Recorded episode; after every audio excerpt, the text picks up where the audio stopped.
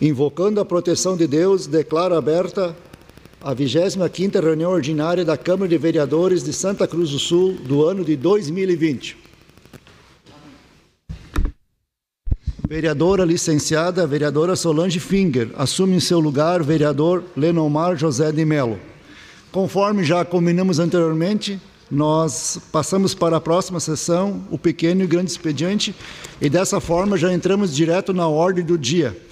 Eu pergunto ao líder de governo se já tem as matérias que irão à votação na noite de hoje. Boa noite, presidente. Boa noite, vereadores.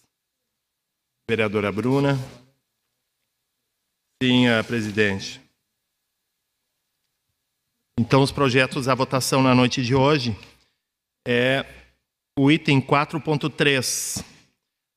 Autoriza a abertura de créditos especiais no montante de 52 mil e 52 mil e 20 reais para custear despesas da Secretaria da Educação.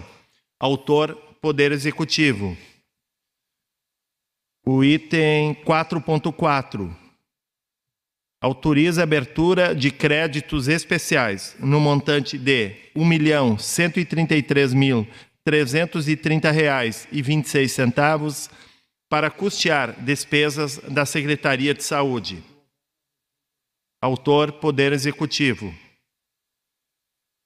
O item 4.5 autoriza a abertura de créditos especiais no montante de 755.553,50 reais e centavos para custear despesas da Secretaria Municipal de Políticas Públicas e Assistência Social. Autor Poder Executivo. O item 4.6, projeto de lei número 95 e 2020 Contratação de um agente municipal de inspeção sanitária e industrial de produtos de origem animal. Autor: Poder Executivo. Agora nós vamos para a ordem do dia.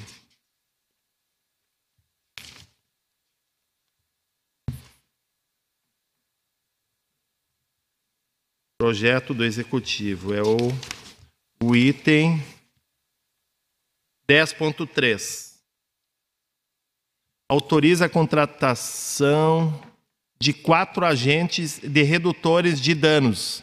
Autor, Poder Executivo. Então, senhor presidente, seriam esses os projetos na votação pelo Executivo na noite de hoje.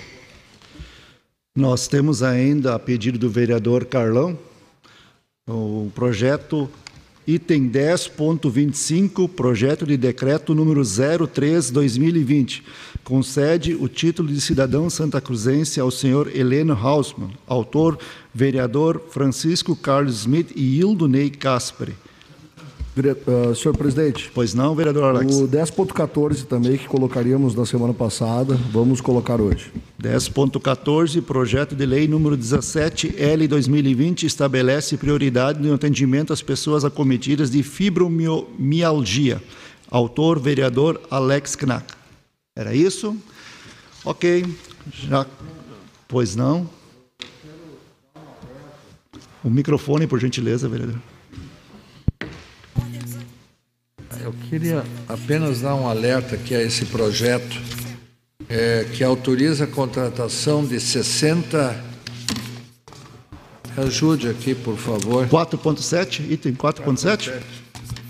4.7, né? É, vocês todos sabem que nós recebemos uma documentação do Ministério Público, né? Tira. É, nós vamos é, falar sobre isso aqui, nós vamos pedir uma orientação. Não vai em votação hoje. Né? Não, eu sei que não vai em votação, vai na outra semana e não foi feito nada. Então isso tem que ser decidido hoje, senão, se, se não for, nós vamos atrasar o, algum andamento. Eu acho que isso aqui é, é para as creches e tal é, nós temos que nos reunir, então, nesse sentido, que eu, pelo que eu entendi, o Ministério Público exige que nós fizemos uma avaliação sobre essas contratações, a maneira como elas vão ser contratadas. Eu sugiro, a presidência sugere que a Comissão de Justiça se reúna até que já estão de posse do documento no Ministério Público e façam, de repente, um parecer que sirva para casa, até para que nós possamos responder isso também ao Ministério Público, dar um retorno a eles. Pode ser? Sim, presidente, eu posso só, de repente, até colocar para os colegas Claro. uh, por que da cont- contratação. Na verdade, essa, eh, já, já estão adiantando essa contratação, mas os que vão ser chamados nesse, esses ah, 60, 60 profissionais ali da, na área da, da educação vão estar, já estão, no, vão ser chamados do concurso, do concurso público.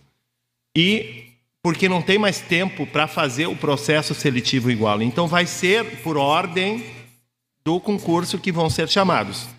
Quando estiver tudo legalizado quanto à questão de ser chamados pelo concurso, vão rescindir o contrato e vão fazer, vão ser chamados pelo concurso. Então, as... Sim, já tem sim, porque já são Prestaram o concurso. prestaram o concurso. Por que não vem na justificativa? Hã? Ter vindo na justificativa.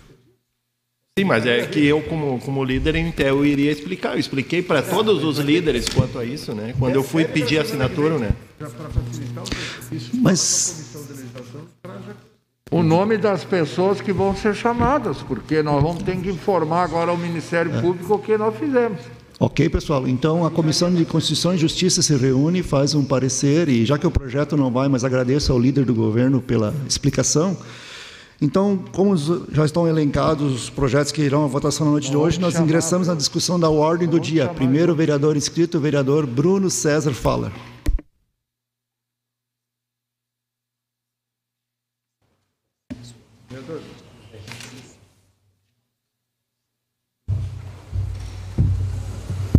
Senhor presidente, colega vereadora, colegas vereadores, o que nos traz aqui à tribuna é justamente esse assunto que começou aqui a ser discutido nessa casa em relação à questão da contratação ah, destes servidores de forma emergencial. Nós nos posicionamos em relação a esse ponto ao líder do governo dizendo o seguinte: que quaisquer assinaturas a partir de agora, nós já tínhamos falado isso semana passada, nós estamos aguardando a posição oficial do governo para que se manifeste em questão da continuação do concurso público. Senhor líder do governo, a questão de não ser possível fazer a continuação das provas práticas para alguns locais, físicas para outras e psicológicas para outras por causa da pandemia, com todo respeito, não vai ser aceita por este líder do partido. Como líder partidário, nós não aceitamos essa questão. E digo pelo seguinte: porque as demais obras do município estão funcionando. Então nós não podemos ter dois pesos e duas medidas. Estas colocações relativas à necessidade de provas práticas ou de provas físicas, é evidente que elas podem ser feitas de forma distanciada e de forma planejada e organizada sem ter aglomeração de pessoas. Ou seja, se nós temos a, a liberação de jogos de futebol no estado do Rio Grande do Sul, não é possível nós agendarmos para os participantes às 8 horas tal pessoa e tal pessoa, porque ó, se for feito a corrida lá no municipal, então tem quatro raias, coloca três pessoas ou duas pessoas para correr naquele momento. Então nós estamos aqui, ah, na verdade, protegendo o senhor prefeito. Por quê? Porque é nossa responsabilidade como vereadores. Nós estamos aí recebendo esta indicação do Ministério Público aos vereadores para que discutam essa questão. A aplicação de multa que o prefeito, o senhor prefeito deve estar recorrendo em relação àquela multa de 2017. Nós temos 2018, 2019 e estamos em meados de 2020 e a situação continua sendo prorrogada. E aliás, ah, ah, prezado líder, o senhor não pode dizer que nós já estamos adiantando o- as questões. Não se pode adiantar questão nenhuma sem ter previsão legislativa. A, a, a, a lei ela é necessária para que aí, a partir da lei, se façam as questões. É a mesma coisa que eu digo, às vezes eu, eu escuto algumas coisas em relação a compras públicas. Como é que eu vou comprar sem empenho? Primeiro eu compro e depois faço empenho? Primeiro eu, eu contrato e depois eu, eu dou as, os encaminhamentos em relação ao contrato e depois uh, faço a lei. Então, muito cuidado com isso, uh, meu prezado líder. Eu acho que essa casa precisa uh, ter um, um, conhecimento. O vereador Eudonei disse aqui, mas por que, que não veio na, na explicação dos motivos? É evidente, meu querido líder, que nós, nós ouvimos o senhor.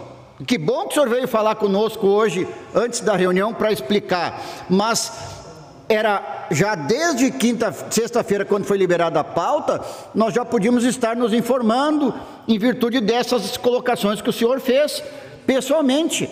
Então, é, é, é normal, é prática corriqueira que os pedidos de explicação, aliás, aos colegas vereadores que estão aqui, que são advogados, que se formaram em direito, a, a, o projeto que encaminha a lei ele é tão importante quanto a lei, porque ele é que dá a diretriz do que vai ser aquela lei, por exemplo, que vai alterar o Código Civil, que vai alterar o Código, o Código de Processo Civil, como foram alterados. E nós aqui estamos eh, desdenhando estas questões relativas às exposições de motivos que devem vir para mostrar e deixar registrado.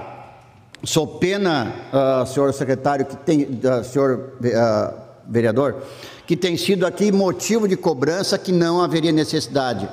Quais as ruas que vão ser uh, pavimentadas? Ah, vai ser pavimentadas as ruas lá no, no, no loteamento tal. Quais as ruas, senhor, senhor vereador? Quais os valores que vão ser? Quanto vai ser investido?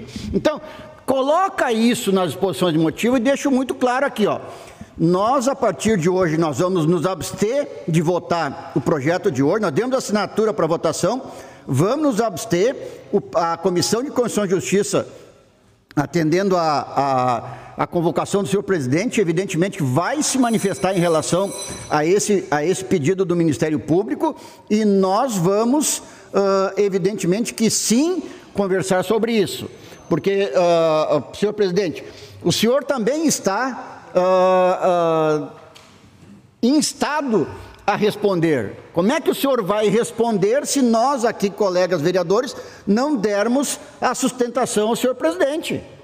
Né? Então a Câmara de Vereadores ela precisa ter essa tranquilidade. E eu digo aqui, senhores, nós estamos nesse caso praticamente desobedecendo uma indicação que, aliás, não é só do senhor promotor de Santa Cruz do Sul, é do, da, da do Ministério Público de Contas, é do Tribunal uh, de Contas em relação à contratação de pessoas. Senhores, 2017 é o que eu falei, nós temos 2018, 2019, 2020, faço de novo, é contar quatro anos para realizar um concurso público, quatro anos. Quatro anos, senhores. Há quatro anos nós estamos assinando toda semana a questão de contratações emergenciais nessa casa. E agora o vereador uh, Hermani falou das 60 contratações para a educação. Senhores, por favor, isto todos os anos vem ocorrendo. Todos os anos vem ocorrendo estas contratações emergenciais. E aí, quando a pessoa aprende o serviço, ela vai embora. Agora nós estamos fazendo o quê? Deixando de fazer um processo seletivo. Aliás, nós vamos ter que estudar essa questão jurídica em relação à possibilidade de deixar de fazer um processo seletivo simplificado para chamar os concursados. Concurso não é processo seletivo simplificado. Nós vamos ter que analisar isso uh, durante a semana para nos manifestar e, evidentemente, que a Comissão de Constituição e Justiça não vai se furtar a, a, a, trazer um parecer sobre essa questão e como é que nós vamos aqui propor aos colegas. É evidente que cada colega tem, uh, tem direito a, a sua, ao voto de acordo com a sua consciência, mas nós vamos trazer aqui, da, da parte jurídica, o que nós entendemos e volto a dizer: nós também temos que nos proteger como vereadores Colegas, nós temos que nos proteger, porque no momento que nós estamos dando guarida a uma possível irregularidade, nós estamos dando essa, essa nossa assinatura nos processos. E também temos que proteger a casa, porque quem já sentou naquela cadeira de presidente ali, e vários que estão aqui já sentaram nessa cadeira, sabe da responsabilidade depois que fica com quem? Fica com o senhor presidente. É ele que vai responder perante o Tribunal de Contas. E eu não desejo isso para ninguém, porque vocês sabem que isso é um problema, isso gera despesa, e aliás, para que todo mundo saiba, não vai ser a assessoria da casa que posteriormente vai defender alguma irregularidade que, a, que, o, que o senhor presidente vai fazer. Ah, ah, ah, vai ser ele que vai pagar do bolso dele. Né? Então, isso precisa, nós precisamos dar essa tranquilidade para o senhor presidente. Seria isso, colegas vereadores. Eu convido o vice-presidente para assumir os trabalhos que a presidência quer usar a, a tribuna.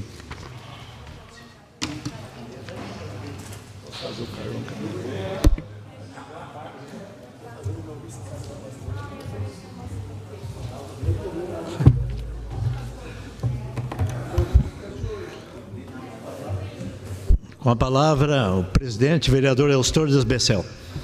Quero saudar o presidente de exercício, vereador Carlão, saudar os colegas vereadores, a vereadora Bruna, saudar o Chiquinho, que mais uma vez nos prestigia, nos acompanha nessa sessão. De forma muito especial, no início da minha manifestação, saudar colonos e motoristas pela passagem do dia no último sábado, que tivemos as carreatas no sábado aqui está Cruz, ontem lá em Monte Alverne, a qual participamos. Então, fica o reconhecimento do poder legislativo a essas duas categorias tão importantes do nosso município. Mas eu quero também trazer à tribuna, na noite de hoje, dois assuntos que me chamaram a atenção. A primeira, questão da segurança no distrito de Alto Paredão. Alto Paredão não tem mais posto policial, é atendido apenas por patrulha comunitária e nesse último final de semana novamente houve arrombamentos lá, um no posto de saúde, o outro lá no clube do, dos idosos lá. Então eu gostaria que em parceria com todos os colegas da Câmara aqui fazer um ofício ao nosso comandante, tanto da, da, corporação como da regional para que dê uma olhada para Alto Paredão. Acho que o distrito mais distante, vereador Gerson, merece sim ter ser contemplado com um ou dois brigadianos lá. Já tinha lá e a gente acredita que merece ter lá, porque a informação que chega, extraoficial, que são até pessoas ligadas à comunidade, então Fica difícil quando ocorre uma, uma situação lá, até houver o deslocamento, com certeza não, não está mais ninguém presente lá para pegar o, o meliante. Mas, senhores vereadores e senhora vereadora, eu não posso hoje ficar no silêncio aqui sobre um assunto que, de certa forma, quando eu li, me indignou bastante. Eu até pensei em ir à imprensa, mas eu respeito tanto o Poder Executivo, tanto o Comitê, Gabinete de Emergência. Mas acho que Santa Cruz deixou passar um cavalo encilhado que, na questão da pandemia, poderia trazer grandes recursos para Santa Cruz. Proibir a realização do Internacional vir jogar em Santa Cruz, com todo respeito, senhor prefeito, eu Entendo que o senhor usa o discurso que o senhor quer preservar vidas. Eu não falo diferente. Eu quero preservar vidas, mas eu quero preservar a economia de Santa Cruz. Quando uma direção do Internacional de Porto Alegre, inclusive seu treinador, vem a Santa Cruz para a realização, e não era um jogo, não era um jogo. Eu vou colocar para a nossa comunidade hoje, porque eu participo lá dentro. O Internacional de Porto Alegre, segunda maior, ou uma das, das duas maiores equipes do Rio Grande do Sul, está dentro do grupo dos 20 maiores clubes do nosso Brasil, estava querendo alugar a praça de esportes do Avenida. Nós poderíamos ter aqui em Santa Cruz uma final de campeonato gaúcho se o mando de campo fosse do Inter. E simplesmente, quando nem o ofício havia chegado ao prefeito, o comitê já decidiu não. Gente, eu quero falar ao gabinete de emergência.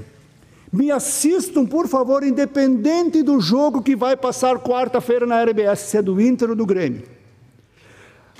Duas horas antes do jogo, os, as equipes têm que entregar os exames de todos os atletas e comissão técnica. tem a aparelhagem mais moderna do mundo que o jogador tem que passar antes de ingressar no campo e ao sair do campo. É o maior critério de segurança na saúde é adotado pelo esporte. E eu vou fazer o seguinte: imagina o tapa de luva que eles podem dar em Santa Cruz se forem fechar com o Guarani de Venâncio, que é da nossa região. E daí? Gente, pelo amor de Deus, pessoal do gabinete de emergência, eu não quero desmerecer o trabalho de vocês, nem do senhor prefeito, mas tem que ter bom senso, gente. Tem que ter bom senso. Lajado deve ter oito mortes. Ontem teve jogo no lá no estádio Lajadense. Caxias não sai da, do grupo da bandeira vermelha. Tem jogo. Mas, gente, o Inter ia vir para cá ele ia usar o hotel. Os hotéis estão quase fechando, ninguém está usando o hotel. Porque eles viriam um dia antes. Provavelmente a equipe que viria jogar também viria. Nós teríamos no mínimo dois hotéis sendo ocupados. Nós teríamos restaurantes sendo ocupados. A imprensa que vem, o árbitro que vem, a estrutura que vem. Mas, senhor prefeito, vamos pensar acima das vidas da nossa população, na economia da nossa cidade. Nós tivemos aqui uma reunião que antecedeu a essa reunião ordinária, justamente para falar da preocupação quanto à questão econômica do município. E aí eu não quero, e me desculpe, mas eu vou colocar para fora tudo que eu escutei no final de semana. As hipóteses por que foi negado com tanta rapidez a vinda desse jogo. Porque o projeto partiu do presidente da Câmara, uma ideia do presidente da Câmara? Não, eu não quero acreditar. Eu não, não tenho essa, esse poder. Em razão, em razão do, pre, do prefeito ser ex-presidente do Santa Cruz? Não, gente.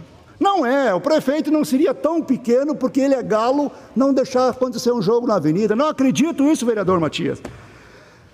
Posso até acreditar que o comitê quis se blindar, porque se autoriza, e aí eu quero fazer uma justificativa, porque se autoriza o jogo do Inter, tem que liberar os jogos nos campinhos da nossa cidade. Não. Eu defendo que seja liberado o, os jogos nos nossos clubes, nos nossos campinhos, mas a estrutura de uma federação gaúcha é muito maior e diferente do que eles estão pedindo. Então eu vi uma nota de um de um treinador do Genoma, Zé Abreu, que colocou, agora quero ver, se vão liberar o jogo do Inter, por que não libera o Genoma treinar? Mas, gente, isso é muito fácil de defender, me desculpe, eu, eu defendo que o pessoal deva voltar a jogar a treinar, mas proibir, gente, de nós termos jogos do Campeonato Gaúcho, e aí eu vou, para fechar meu comentário, vou dizer o seguinte, e se, agora em agosto, quando começar o Campeonato Brasileiro, tem data e dia para começar, continuar proibido o beirario, eu não quero acreditar, mas poderia acontecer que os jogos do Campeonato Brasileiro continuariam sendo realizados aqui. Então, gente, fecharam uma porta. Eu digo o seguinte: o cavalo estava encilhado e deixaram passar.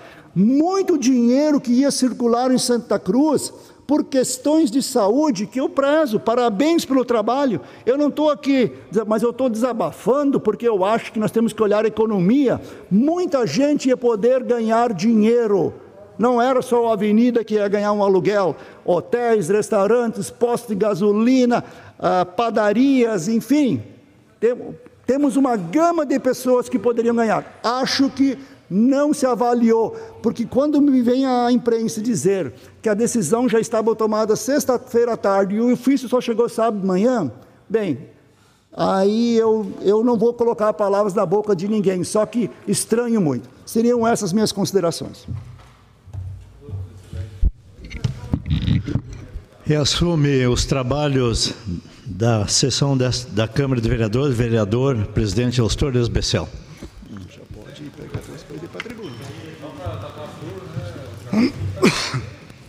Prosseguindo na discussão da ordem do dia, próximo vereador inscrito, vereador Francisco Carlão Smith.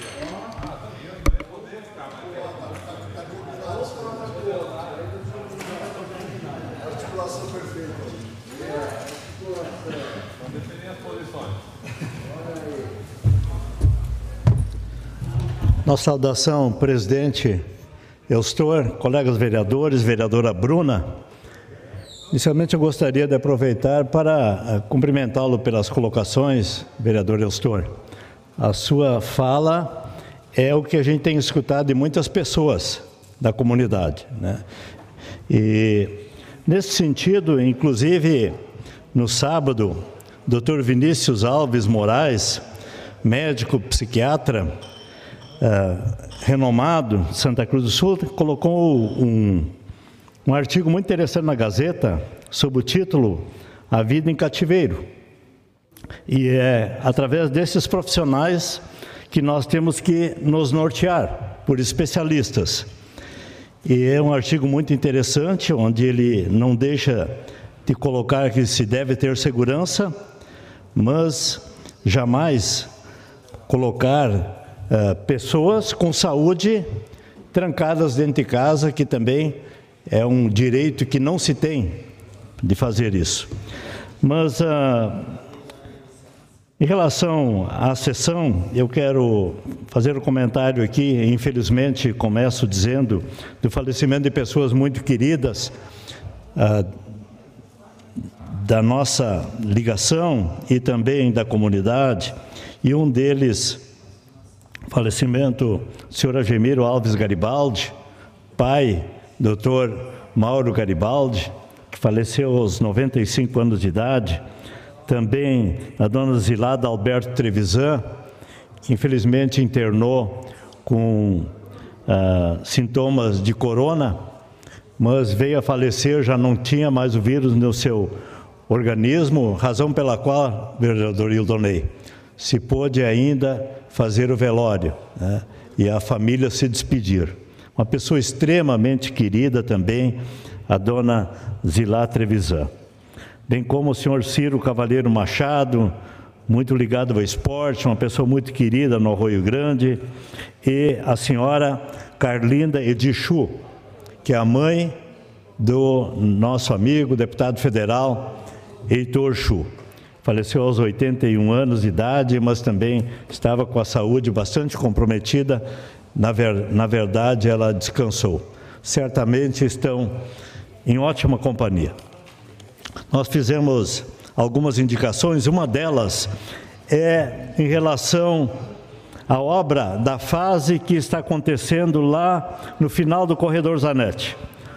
Estivemos visitando a obra enorme e evidentemente que muito em função, Chiquinho, da reclamação dos moradores, com toda a razão, diga-se de passagem, dos problemas que essa obra está trazendo aos moradores especialmente aos moradores mais próximos. Até diria que a maioria dos moradores do corredor Zanetti estão sendo atingidos com essa obra. Todos nós sabemos que toda obra traz as suas dificuldades, mas ela pode ser minimizada e deve, porque a poeira que os moradores convivem lá, o barro, é algo fora do comum. Né?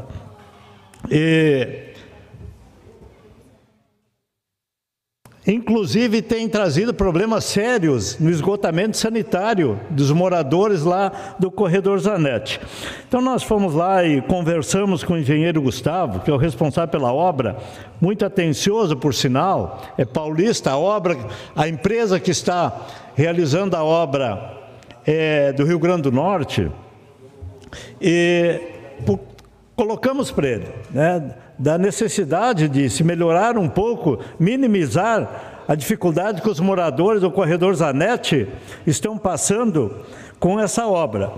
Ele, o engenheiro me mostrou que inclusive uma das razões desse problema é que estava previsto, vereador Ildonei, a construção de um arruamento, dando continuidade ao corredor Zanetti até a obra, que fica aproximadamente 400, 500 metros além do corredor Zanetti. E essa rua pavimentada foi retirada do projeto para reduzir o custo da obra. E, evidentemente que isso tudo agora causa um barralo, uma sujeira, uma poeira enorme e a grande pergunta: quem irá construir essa rua depois que a obra estiver concluída? E nós voltamos a falar de que não é justo, não é justo que os moradores paguem por esse problema sério que estão passando.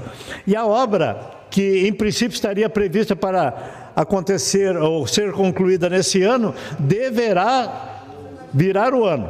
Né? e vai longe ainda, porque é uma mega obra, são mais de 8 mil metros quadrados.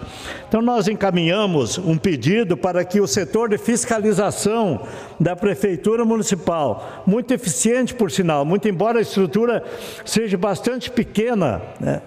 mas através do competente servidor público Guilherme, faça uma visita lá nas instalações e com boa vontade, como nós falamos para o engenheiro. Quando há boa vontade, sempre se consegue diminuir o problema. Né? E que isso então venha acontecer. E esse, essa semana pretendemos novamente fazer uma visita ao local para ver o que, que se conseguiu fazer para diminuir o sofrimento, esse verdadeiro martírio que os, que os alunos, os, os, os moradores do corredor Zanetti estão passando. O outro encaminhamento que nós fizemos, na verdade, é um reencaminhamento que nós fizemos em 2018, pedindo uma intervenção através do setor de trânsito da Prefeitura Municipal e pedimos todo o empenho da Prefeitura, porque passa pela Prefeitura a solução ou a diminuição do problema em relação ao corredor Zanetti, bem como essa indicação 536 para que seja colocada, seja feita uma demarcação de um refúgio na Rua Barão do Arroio Grande, número 1070, para atender o ingresso dos veículos, motoristas, moradores do residencial Jardim dos Sonhos, que é um belíssimo residencial, diga-se de passagem. E hoje e desde a existência do residencial, o que acontece ali? É que de tarde, especialmente, mas também ao meio-dia, né, o morador do residencial Jardim do Sonho sobe a Barão do Arroio Grande e tem que ingressar à esquerda para entrar no residencial. Ele tem que aguardar, quando vem veículo no sentido uh, bairro centro, e não pode, evidentemente, cortar a frente do veículo que vem descendo.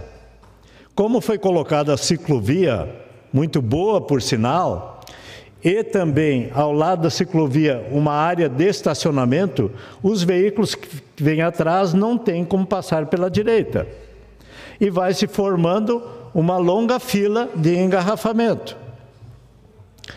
E tem causado já ali diversos acidentes. São 192 apartamentos, só para ter uma ideia. A prefeitura vai arrecadar mais de 100 mil reais com IPTU.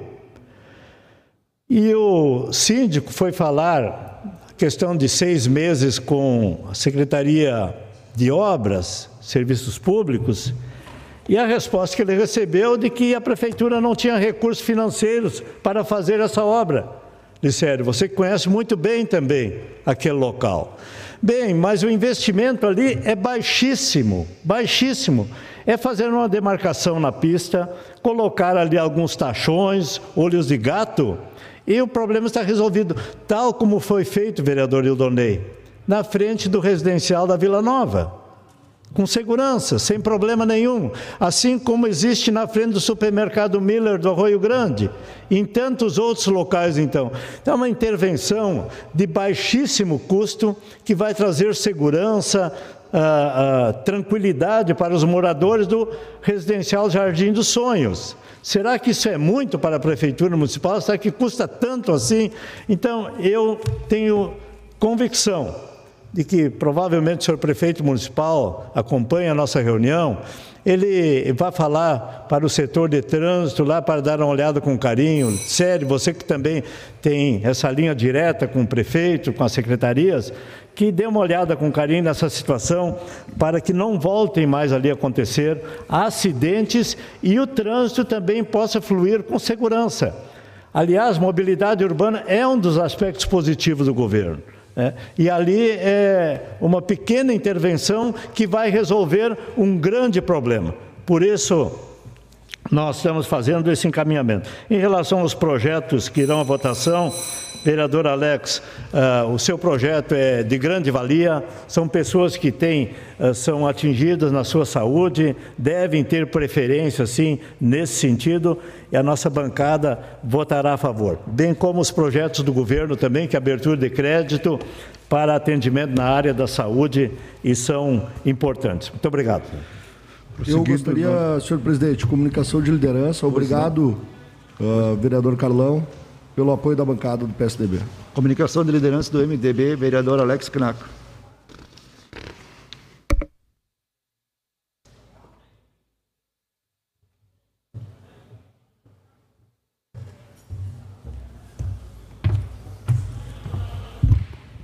Boa noite, senhor presidente. Boa noite, colegas vereadores, colega vereadora Bruna, servidores desta casa, servidores municipais, comunidade que nos assiste e que nos ouve.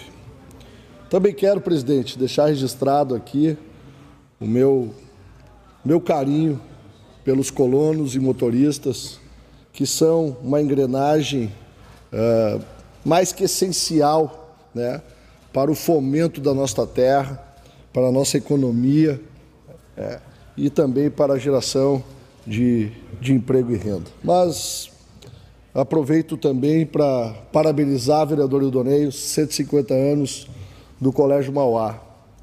Eu tenho um grande orgulho de ter passado por esta escola. Meu filho estuda lá hoje. Não vejo a hora de retornarem né, com as atividades presenciais, porque o ensino ele é fundamental para esta geração que é o futuro do amanhã. Mas quero agora falar sobre a nossa reunião especial. Infelizmente, uma reunião que demorou para sair. É, esse pedido foi protocolado lá no dia 17 de junho, mas que bom que saiu. A importância né, de expandir o diálogo, de ouvir as entidades empresariais, de ouvir os colegas vereadores. Então, eu quero aqui agradecer às entidades né, é, pelas contribuições. Tivemos muitas contribuições por parte das entidades empresariais. E é assim que se constrói o futuro. É um futuro, ele é construído por várias mãos, por uma política compartilhada e é através dela que eu acredito em uma política de resultado. Mas eu confesso que senti um pouco a, a falta de planejamento por parte do governo. A secretária veio aqui e leu um, uma nota, até de autoria do senhor, vereador César, mas eu queria ouvir os planos do Poder Executivo. Ela veio aqui e relatou sobre as obras, mas essas todas são obras que já estavam planejadas, algumas até no primeiro mandato do nosso prefeito Telmo Kiss, e obras que todos nós apoiamos. Agora, essas obras são suficientes para, para reaquecer a nossa economia local? De que maneira? Não recebi a resposta que eu queria ouvir né? Acredito que nem a sociedade recebeu. Então, não sei de que maneira uma obra do, do Lago Dourado, do Palacinho, do restaurante, vai fomentar de que maneira, né? agora, curto prazo, pós-pandemia, a nossa economia local. Mas fica, né, e ficam as boas contribuições dos colegas vereadores, do, das entidades, porque é desta maneira que a gente engrandece o debate. E aqui quero mais uma vez ressaltar a fala do Guilherme Pedroso, né, responsável é, e representando aqui o, o Comitê Tributário, quando ele falou sobre uma política atual e moderna, sobre as leis de incentivos fiscais.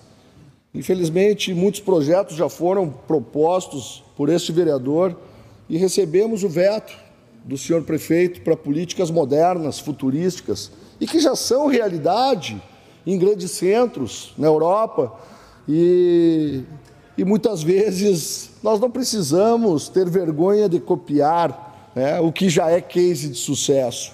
É desta maneira que nós vamos ampliar né, o, a nossa economia. Também quero rapidamente falar mais uma vez sobre o descumprimento da lei da divulgação da ordem de pavimentação das ruas. A Lei 8.388 de 2020, de minha autoria, uma lei que garante para cada cidadão que firmou parceria de pavimentação com a Prefeitura a certeza de qual a ordem de calçamento das ruas da cidade. A Prefeitura, após descumprir por longo período a lei, que tem extremo interesse da nossa comunidade, e depois de termos acionado, é, por este motivo, o Ministério Público passou a divulgar parcialmente as informações, mas continua omitida a informação mais importante, a ordem de pavimentação das ruas. Isso é um absurdo, senhor presidente, seguir nesta resenha. E precisamos, né, e quero aqui pedir urgentemente que essa informação seja disponibilizada de forma clara e acessível, que o governo cumpra com esta lei que é importante. Seriam essas as minhas colocações, senhor presidente. Prosseguindo na discussão da ordem do dia, próximo vereador inscrito, vereador Luizinho Ruas.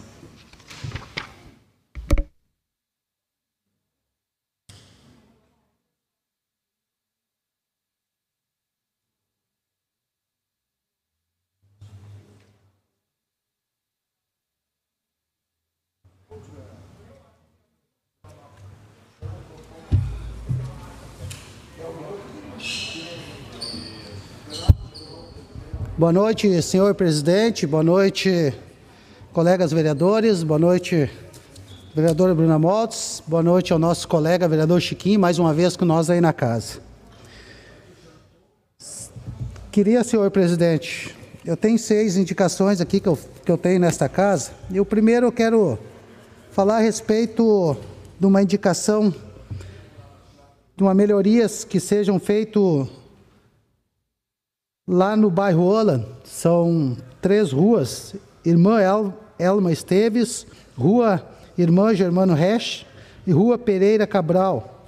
O pessoal estão pedindo lá os moradores que sejam feito um estudo lá para o calçamento aí o que for para ajudar aquela aquele bairro ali.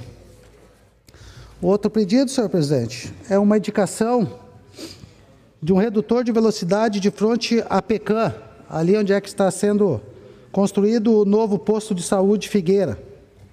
É, então ali, me lembro quando nós fomos lá para iniciar a obra, o prefeito estava junto ali e foi pedido, junto com o prefeito ali, para que a secretaria fizesse, junto com os moradores ali, arrumasse aquele local ali, que é uma curva ali que está muito perigosa. Outra indicação, senhor presidente, colegas vereadores, é a colocação de uma parada de ônibus quase na entrada do loteamento Ambers, a pedido do, do senhor Davi, que ligou para mim e nós fomos lá fazer, ver essa parada lá, o local para essa parada, e realmente precisa mesmo dessa parada neste, neste local. Um outro pedido, senhor presidente, uma ligação também de um morador que ele pede lá na entrada, ao lado do hospital veterinário, lá em Pinheiral, ao lado, que eles precisam de uma melhorias lá também, né? E eles pedem lá com muito carinho lá que se dá para a prefeitura olhar lá com eles. Eu não pude ir até esse local lá por um outro motivo, mas eu quero ir lá conversar com esses moradores lá. Ele me ligou e ele disse que vai reunir uns moradores para nós fazer umas melhorias ali. Outra indicação, senhor presidente, é a respeito ali que seja feito as melhorias de, ao lado da Praça Reni de Jalma da Silva, ali no bairro Faxinal Menino Deus. Uh, ali, na verdade, foi colocada essa parada moderna ali, a pedido do vereador Luizinho Ruas, e e ali eu me lembro que há uns meses atrás eu tive ali fazendo uma limpeza no bairro, os moradores pedindo em retorno ali daquele local ali do Menino Deus uh, um, colocar uma calçada. Seria muito importante, porque aquela praça ali é uma praça, uma praça bonita, está sendo organizada ali. Daqui uns dias, tempo melhorar, nós vamos colocar uns pneus ali com as flores ali, com a associação de moradores. E quero que o secretário de obras venha até ali aquele local, faça um estudo ali com nós, para nós ver se conseguimos fazer uma calçada ali para as pessoas, quando chega o verão ali, os moradores vêm ali, tomam seu chimarrão ali e ficam assistindo seus filhos jogando futebol no campinho de areia. Então vai ser muito importante se o secretário dessa atenção e eu tenho a certeza que para fazer aquilo ali, com certeza a prefeitura, se olhar com carinho, não vai muita. O serviço é tranquilo para se fazer, com máquina ali, coisa ali, dá para fazer bem tranquilo. A outra indicação, senhor presidente, colegas vereadores, comunidade, eu, o meu assessor não está essa semana aí por motivo de da esposa dele está em repouso a respeito do, do Covid-19, mas eu acho que o nosso colega aqui em cima deve ter as fotos. Muito obrigado. Aí, se colegas, fica a escola Caíque e eu tive, acho que vai fazer um ano, oito meses aí, junto com a secretária da Educação, olhando esse muro que é da escola que vocês estão vendo. Claro que para esse muro aí, vocês estão vendo que está tá caindo aquela cerca ali. Para fazer esse muro, com certeza, nós devemos de ter um recurso financeiro. Devemos ir até o governo, município, para nos ajudar. Mas, se não tiver recurso financeiro, nós podemos buscar uma emenda, um deputado federal, estadual, para nós conseguir arrumar aquilo ali. Vocês estão vendo a situação que está caindo, aquela, aquela cerca ali. Ó. E eu quero conversar com a secretária da Educação para ver se nós conseguimos essa verba para fazer aquele muro. E depois que fazer esse muro aí, aonde foi limpado, na parte de cima, não sei se pode passar uma outra foto onde foi limpado que tinha lixo lá. Aí, esse local, da parte de cima, ele é a DC, onde pega o asfalto. Este local, eu quero ir até a Secretaria de Obras, ver se a Secretaria de Obras, depois do muro estiver pronto, que nós conseguir essa verba, para nós conseguir alguns, mais cinco minutos, senhor presidente. Se nós conseguirmos rachão e colocar ali nessa descida, pode ter a certeza que nós vamos junto com uma parceria conseguir deixar que aquela parte fica retinho para os, para os moradores caminhar ali. Que eu estou pedindo para o transporte serviço público trazer aquele guarda-reio até a ponta que esses dias um carro até chegou a cair ali. Uh, mas uh, nós vamos terminar com o lixão que todos vocês viram esse dia, como sei na foto ali. Isso é de fora a fora. O município limpou essa semana. E eu tenho a certeza que esse serviço da parte de cima, depois que tiver o muro pronto da escola, eu tenho a certeza que que a prefeitura coloca os rachão ali, que tem a britadeira hoje, do município.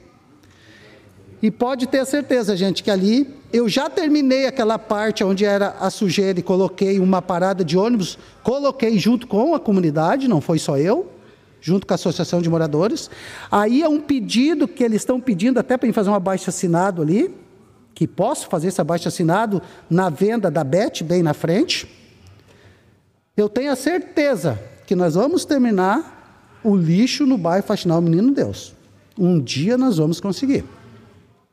Isso é o meio ambiente, isso é uma coisa que se pode contar comigo que eu dou meu sangue para mim terminar a, a, o lixo no bairro. Eu passei hoje e vi lá na BR 471 e vi lá no campo a sujeira de novo. Não faz uma semana que eu limpei. Então, senhor presidente, colegas vereadores, eu quero agradecer o rapaz que colocou as fotos ali. É muito importante que nós fizemos essa calçada ali. E também peço que vamos colocar logo esse guarda-reio ali, ou vamos colocar uma tela provisório para não acontecer uma coisa mais grave ali com alguém. Lá embaixo tem escola. Meu, quando eu levei a secretária ali, eu levei porque era um perigo que tinha criança que brincava lá embaixo. Mas temos, como a secretária disse da educação, temos que fazer uh, o muro. Depois do muro, vamos para outra fase, que é faz, aterrar até em cima, tirar aquele decidão ali, onde, onde colocam um lixo ali, e vai ser um local para as pessoas caminhar, não vão caminhar pelo asfalto e vão caminhar pela calçada. Todo mundo gostou, os moradores, todo mundo acha que vai ser excelente isso aí, uma obra muito boa ali que estão precisando e estão pedindo há muito tempo ali. Muito obrigado, senhor presidente, colegas vereadores.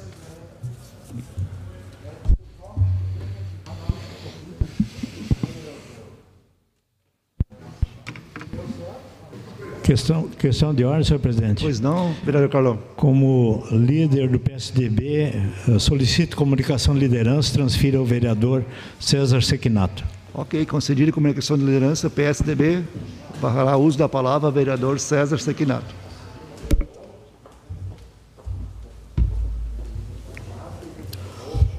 Muito obrigado, vereador Carlão. É, agradeço o espaço aí de liderança do partido PSTB. Senhor presidente, senhores vereadores, é, quero cumprimentar o vereador Licério e agradecer ao prefeito Telmo Kirtz. É, ficamos sabendo aí pela edição aí dos jornais aí desse final de semana da doação de uma área, de um terreno em Pinheiral para as futuras construções é, envolvendo a instalação do SEST Senat em Santa Cruz do Sul. O CET Senat, para quem está nos ouvindo aí, nada mais é do que, vereador Carlão, como se fosse o SESI, o SENAI, ou o SESC, o SENAC, que é do comércio, ou seja, é o serviço social dos empregados na área de transportes, ou seja, das transportadoras, é, taxistas e outras categorias, né? E também é o Serviço Nacional de aprendizagem, aprendizagem na área de transporte. Esse trabalho ele começou lá, eu peço aí a nosso amigo aí que coloque as imagens, começou até um pouquinho antes, né? Ah, no ano de 2017 e também no ano de 2018. Mas aqui, em 19 de abril de 2018, fomos a Carazim, lá estava inaugurando o vereador Alex, ah, o SES Senat de Carazim, um investimento de 17 milhões de reais em Carazinho, uma área construída de 5 mil metros quadrados. E fomos lá levar a proposta de Santa Cruz do Sul para a instalação do SES Senat em Santa Cruz do Sul. A nossa proposta, é, autorizada pelo prefeito Telmo Kirtz, na época eu estava secretário de Desenvolvimento Econômico, Turismo e Cultura de Santa Cruz do Sul, era a doação diária por parte do município de Santa Cruz do Sul. Fizemos esta proposta para a deixa eu ver aqui, a diretora executiva nacional do SET Senat, senhora Nicole Goulart, que veio diretamente de Brasília para a inauguração, entregamos a proposta para ela. Estava lá presente também o presidente da FETERGS, eh, o empresário Pedro Teixeira, né, diretor-presidente da empresa Planalto de Transportes, amigo pessoal do prefeito Telmo Kirtz, e também o presidente, na época, licenciado do SES Senat do Regional, Paulo Calef. Eu estava lá em companhia dos diretores da Aviação União Santa Cruz do Sul, da Aviação União Santa Cruz, que tiveram um papel fundamental nesta conquista parcial, ou seja, ah, com esta escritura da área para o SET Senat, Santa Cruz do Sul faz a sua contrapartida. Agora, resta né, é, que o SET Senat Nacional também faça a sua contrapartida, é, construindo uma obra, né, construindo um complexo na mesma, digamos assim, na mesma grandeza uh, do que foi construído em, uh, em Carazim. Aí eu mostro as imagens do ginásio de esportes que essa estrutura lá de Carazinho tem, moderníssimo, o que tem de melhor é, em termos de estrutura para esporte, estrutura para aprendizado, é, a, a, parte de saúde ao trabalhador, né, equipamentos CACEP, é, laboratórios moderníssimos, equipamentos de última geração, tudo isso poderá estar logo, logo aqui em Santa Cruz do Sul. Sempre é importante, né? É, e a gente corre o risco, o vereador Zé Abreu, muitas vezes assim, ao a, a gente citar as pessoas que colabora, col, colaboraram, pelo menos com essa primeira etapa, quem sabe dessa conquista do SET Senat, né? Mas também temos que ressaltar, além dos diretores da aviação União, uh, União Santa Cruz, o presidente Sérgio, Sérgio Pauli, Flávio Pascolin, o Visoto, o Gustavo Pauli, o Kiko Cote, que estiveram lá comigo em outras ocasiões também, as lideranças aqui dos taxistas de Santa Cruz do Sul e o presidente do Conselho Municipal aqui é, de Trânsito, né, o Sérgio Machado, supervisor, o supervisor regional do SET Senat aqui no estado, o Gilberto Storgato, e vamos ter presidente é, agora é a comunidade de Santa Cruz do Sul se mobilizar, não apenas os trabalhadores vinculados à área de transportes, né, para que os recursos do sistema S, os recursos do sistema SESC Senat, né, não sejam, é, vereador Licério, contingenciados pelo ministro da Economia, o superpoderoso Paulo Guedes, que ali, antes inclusive de iniciar o governo Bolsonaro e nos primeiros meses do governo Bolsonaro, ele declarou talvez uma declaração um pouquinho forte demais, que iria meter a mão no dinheiro do sistema S, Agora, o sistema S, né? Olha, imagine o que seria Caxias do Sul sem o Senai. Imagina tudo que seria a grande indústria gaúcha sem o Senai. Ou seja, uh, o sistema S, né? Pelo menos aqui no Rio Grande do Sul, sempre empregou e empregou corretamente os recursos recebidos das empresas, dos trabalhadores, do, do Tesouro Nacional. Então, vereador Matias, né, é hora agora, né, de toda a comunidade de Santa Cruz do Sul, juntamente com o prefeito Telmo, com o Poder Executivo, né, todas as forças vivas, né, se mobilizarem. Bom, o terreno está aí, foi escriturado, que venha o investimento do SES Senat. Desta vitória parcial, parabéns a todos que se envolveram nesta batalha. Muito obrigado, presidente. Ok. Continuando na discussão da ordem do dia, próximo vereador inscrito, vereador Alberto João Reck.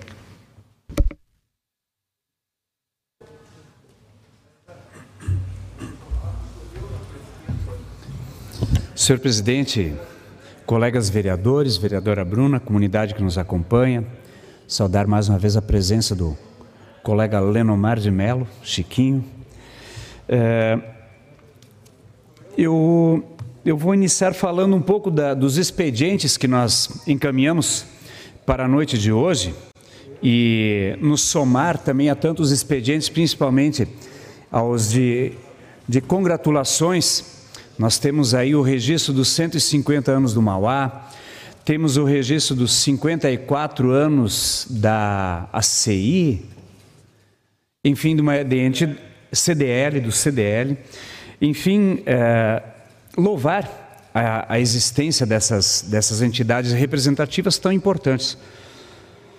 Mas nós encaminhamos dois pedidos de informações, um ao Executivo Municipal, em relação à, à estrutura da vigilância sanitária. Nós estivemos esses dias é, conversando com dois servidores da vigilância, no sentido de contribuirmos e agilizarmos a regulamentação do processo que permite, que nós aprovamos aqui, sancionado pelo prefeito, o projeto de lei que permite a doação de alimentos, é, de restaurantes, de bufês, enfim, é, para entidades.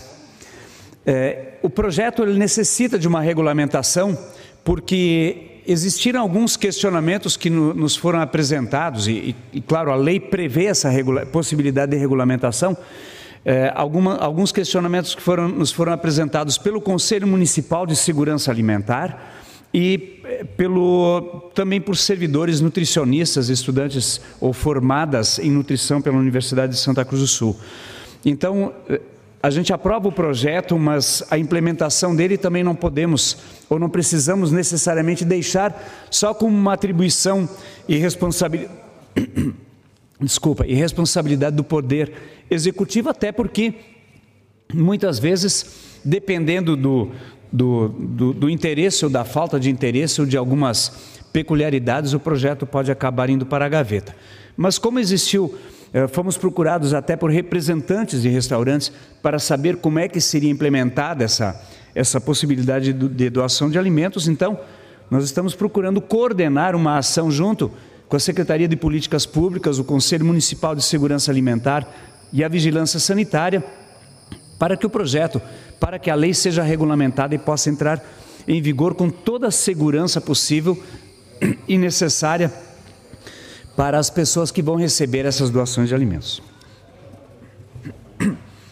É, outro pedido de informações, e já estamos agendando uma reunião com a, é, com a coordenação, com a, com a direção local da, da Corsã, para procurar alguns esclarecimentos sobre a questão da, do andamento do, do sistema da rede de esgoto. É, e de como estão acontecendo essas ligações, de como está acontecendo essa cobrança, porque tem pessoas da comunidade que estão eh, nos trazendo dados que de fato se tornam preocupantes, vereador Chiquinho, à medida em que as pessoas estão sendo intimadas ou precisam fazer essa ligação. Então, nós queremos saber alguns critérios e, algumas, eh, e, e o próprio desenvolvimento desse cálculo de cobrança para contribuirmos também nesse processo com a própria companhia e com a comunidade. E ap apresentamos também três indicações. A primeira é como nós não temos conseguido uma agenda com a secretária de Transportes e Serviços Públicos, então nós estamos sugerindo, indicando a instalação de um portão eletrônico no acesso ao horto municipal. Sei que o vereador Hermani também conhece bem a estrutura do horto municipal e, e, de fato, hoje, quando se marca uma visita, fui lá esses dias buscar umas mudas de árvores é, para a, a, escola Félix Hop. E quando chega lá, dá uma buzinada ou sai do carro, aperta a campainha e a funcionária que muitas vezes está lá no galpão, lá no fundo, vem correndo até lá na frente para abrir o cadeado do portão, empurrar o portão, deixar o carro entrar, fechar o portão, depois voltar junto. Então gera uma série de transtornos e não acredito que um que um portão eletrônico tenha um custo tão elevado que, inclusive, poderia ser custeado com a própria arrecadação do horto, que vende, é, vende mudas de árvores nativas e frutíferas nativas a preços bem simbólicos, né? mas cuja arrecadação poderia ser suficiente para custear esse portão, se a secretaria, apesar de que eu tenho certeza que a secretaria tem esses recursos disponíveis, poderia investir aí 5, 6 mil reais na colocação de um portão eletrônico, porque esses recursos com certeza existem no orçamento.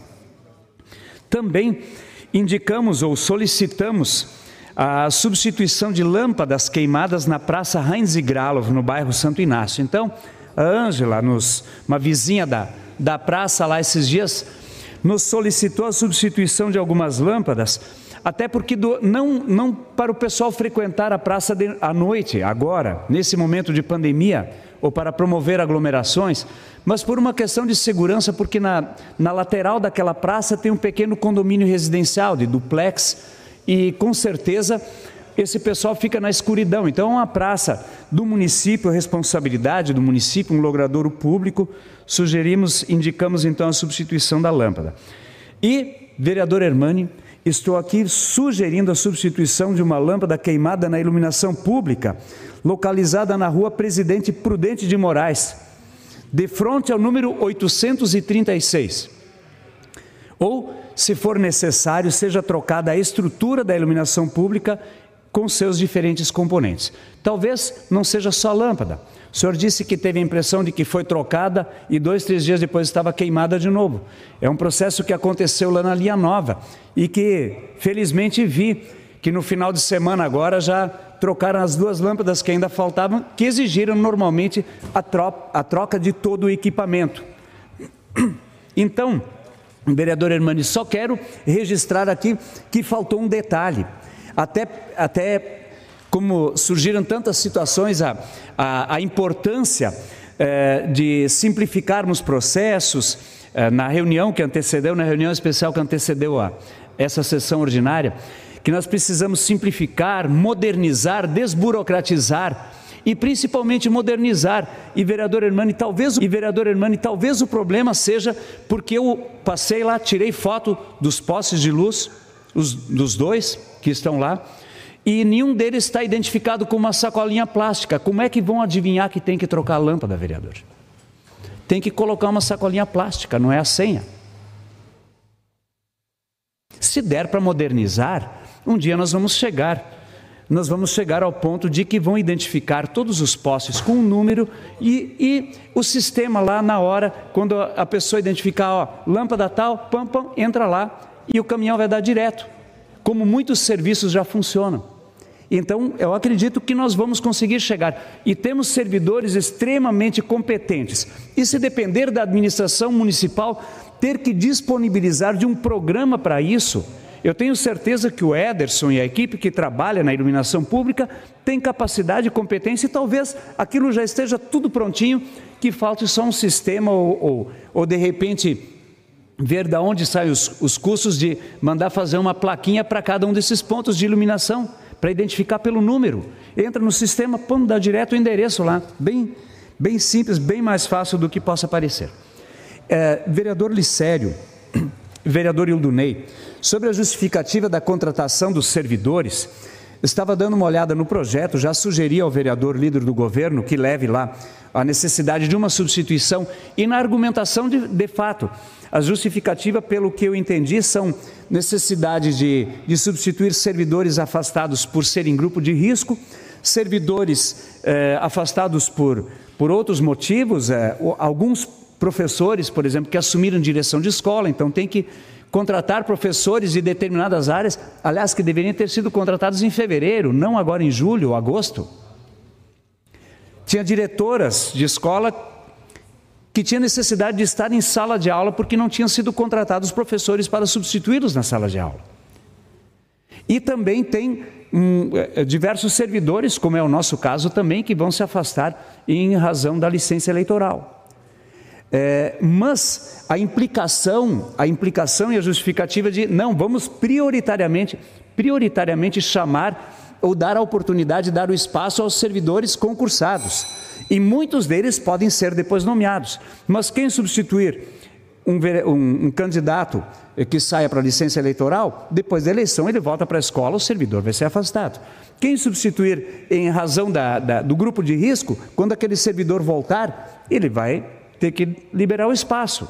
Então são contratos, tem que ser contratos tem, temporários que na medida do possível vão se encaixando. Então é interessante que nessa justificativa venha pelo menos uma previsão de quantos, quantas dessas situações podem ocorrer.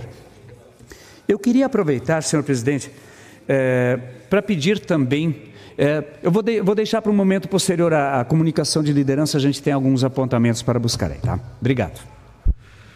Prosseguindo a discussão da ordem do dia, próximo vereador inscrito, vereador Ildonei Casper.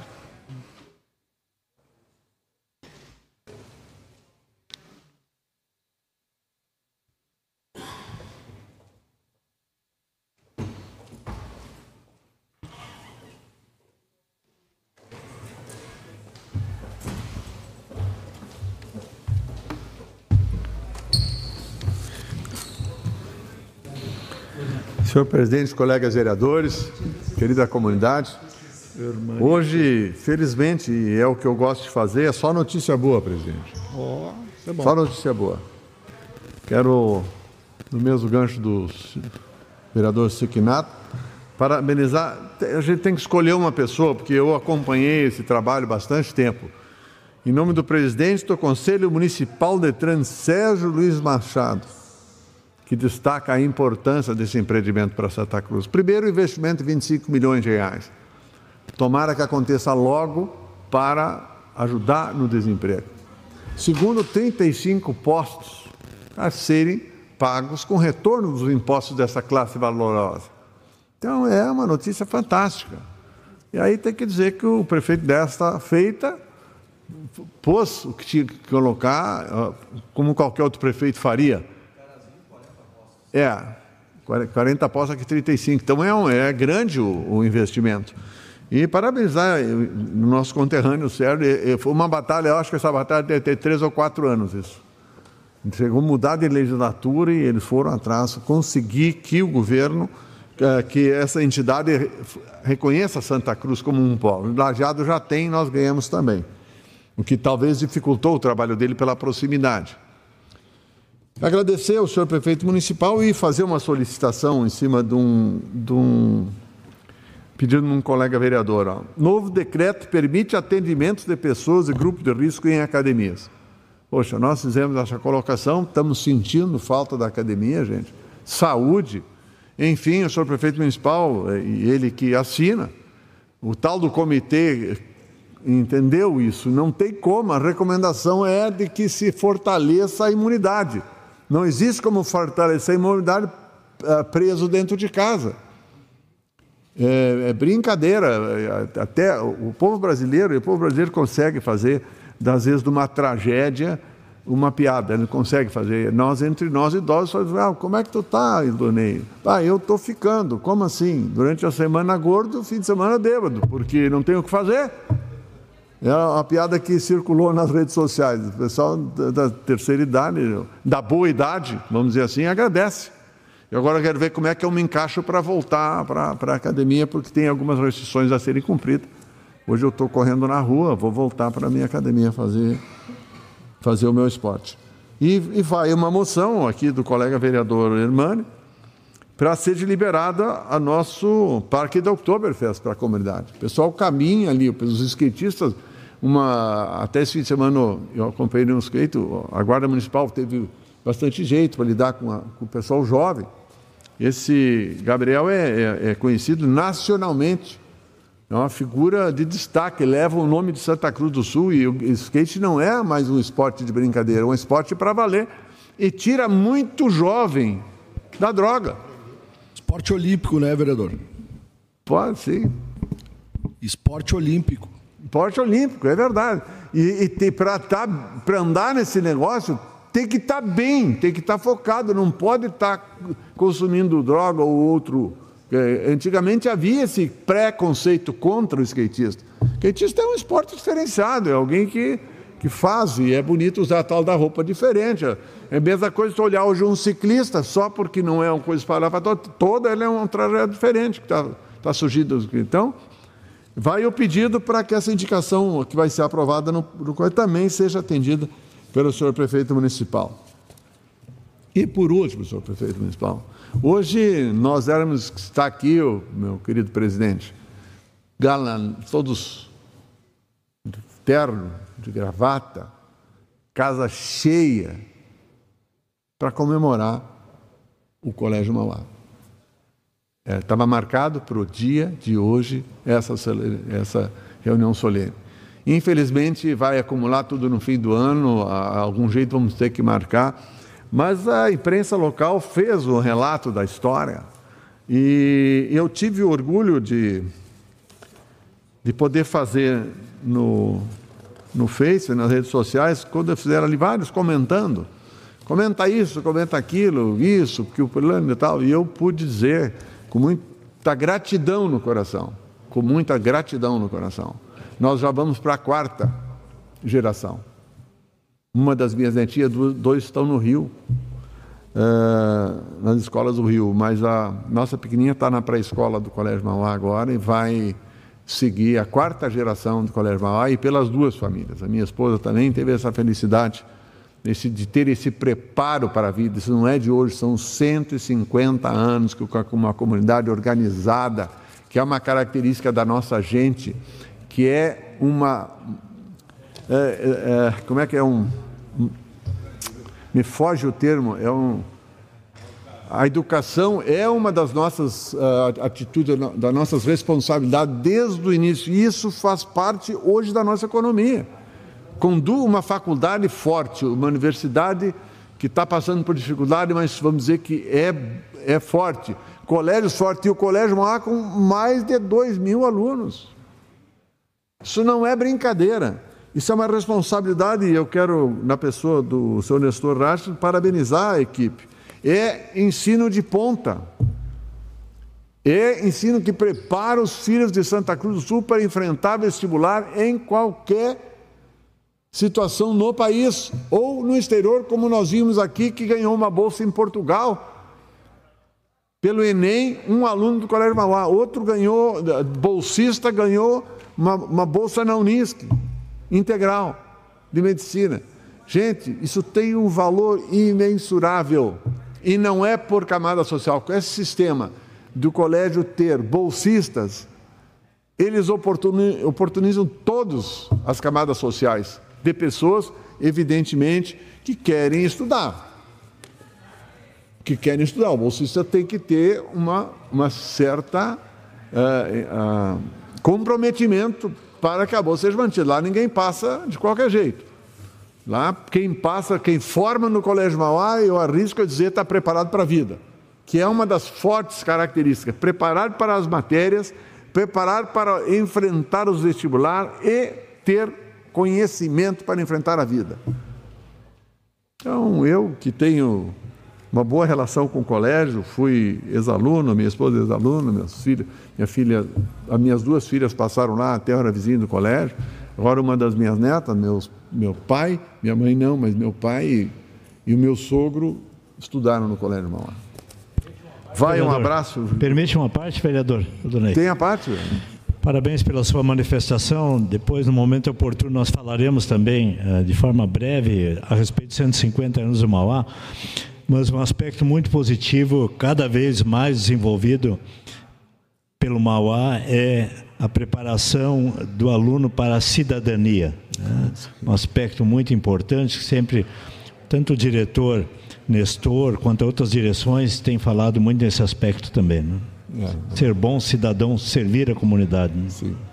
É, e não tem e não tem como estar preparado para a vida que é, é, inclui isso sem tu ter esse respeito e, e aquela aquela lei que, que é, é, a mais simples de todas ensinar isso dentro da tua família, o teu direito vai exatamente até onde começa o direito do outro.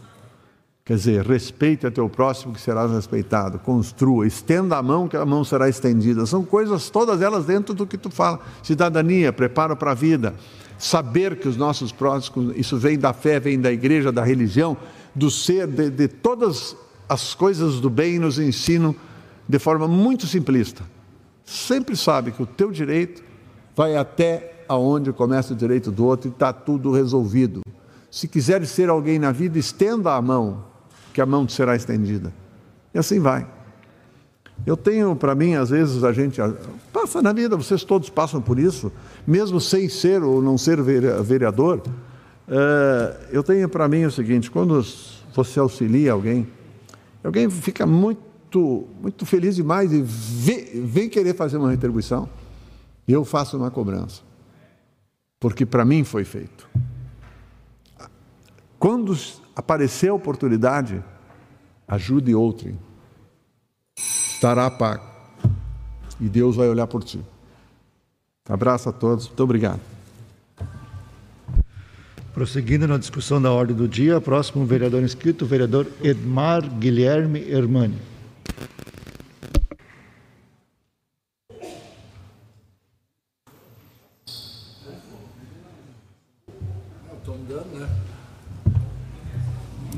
Senhor presidente, senhores vereadores, hoje é um dia que nós devemos falar de muitas alegrias e também de tristeza. Eu, pela manhã, bem cedinho, eu fui acordado por uma notícia não muito boa de um grande amigo nosso, do presidente também, do Blau Amonda, ele particularmente meu amigo, Juarez de Moura natural de Sobradinho, que aqui se estabeleceu com a sua família, com as suas filhas, é, seu genro e netos, faleceu é, na manhã de hoje, durante a noite, teve uma morte, é, é, como é que se diz, um infarto, né? E lamentavelmente Deus o levou. Quero transmitir a todos os familiares o nosso reconhecimento particularmente da minha família, pelo serviço, pela amizade durante toda a minha campanha política que ele tem e fez para a minha pessoa. Todo o dia, todo o dia, o Juarez mandava mensagem de incentivo à minha pessoa. Hoje de manhã não, não mandou. Hoje eu recebi uma mensagem para me despedir dele. Que Deus o tenha. Dito isso, senhor presidente, eu fiz aqui uma indicação ao Executivo Municipal que seja feita a reabertura controlada do espaço da Oktoberfest para possibilitar a prática esportiva e de atividade física individuais com, como o skate, caminhada, corrida e demais práticas individuais em que não ocorre contato físico.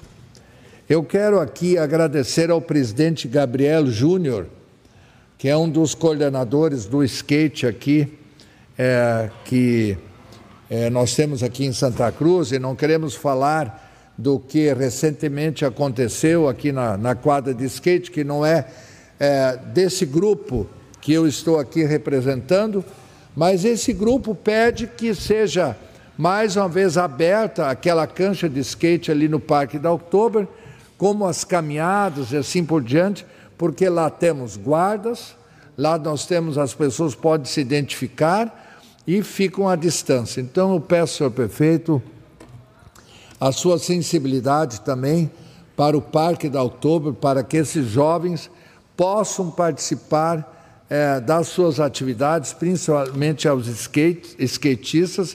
E quero dizer ao Gabriel, aqui está a minha indicação, ela com certeza vai ser aprovada hoje à noite aqui pelos colegas vereadores. A todos os skatistas, é, o nosso reconhecimento e sempre vamos batalhar em favor é, desse esporte maravilhoso que já foi dito aqui. Eu Segunda-feira eh, passada eu, eu disse aqui e fiz um pedido de informações ao senhor prefeito municipal e disse que o prefeito não pode ser responsabilizado de muitas coisas e nem a vice-prefeita. E eu dizia que existia uma superlotação já no nosso albergue e muitas pessoas ficavam no relento. Eu então eu pediria umas fotos aí já é, para que vocês possam ver eu recebi essas fotos do grupo de apoio Lotus. O grupo faz ações sociais distribuindo refeições para desabrigados.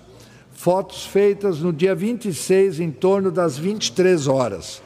São pessoas dormindo na rua, é, pessoas é, recebendo alimentação, não tem para onde ir, que o albergue está lotado, é, dormem nesse frio aí de zero grau e o que me chama a atenção, e aí os, talvez as pessoas que cercam o senhor prefeito municipal, eles não condizem com a realidade que o prefeito não sabe que a ronda noturna não existe mais. Aquela Kombi da Helena, você se lembra da Kombi da Helena? Aquela Kombi que recolhia as pessoas no, no, é, é, à noite, essa Kombi está prestes a voltar. Eu acho que aí as pessoas vão ser recolhidas de novo que tinha um programa todo especial.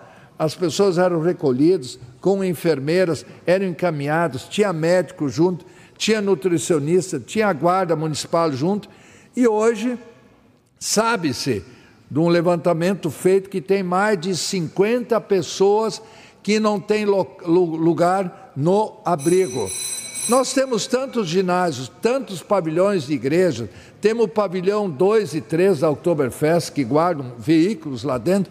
Vamos, pelo menos nessas noites frias, que essas pessoas podem ir lá receber um prato de sopa quente ou um cobertor, ou que possam tomar um banho, de manhã eles vão de novo para a rua, como eles gostam de estar. Mas, senhor prefeito, eu peço a sua sensibilidade, eu sei que o senhor não sabe disso, o senhor não pode ser responsabilizado disso, mas eu tenho que alertar aqui.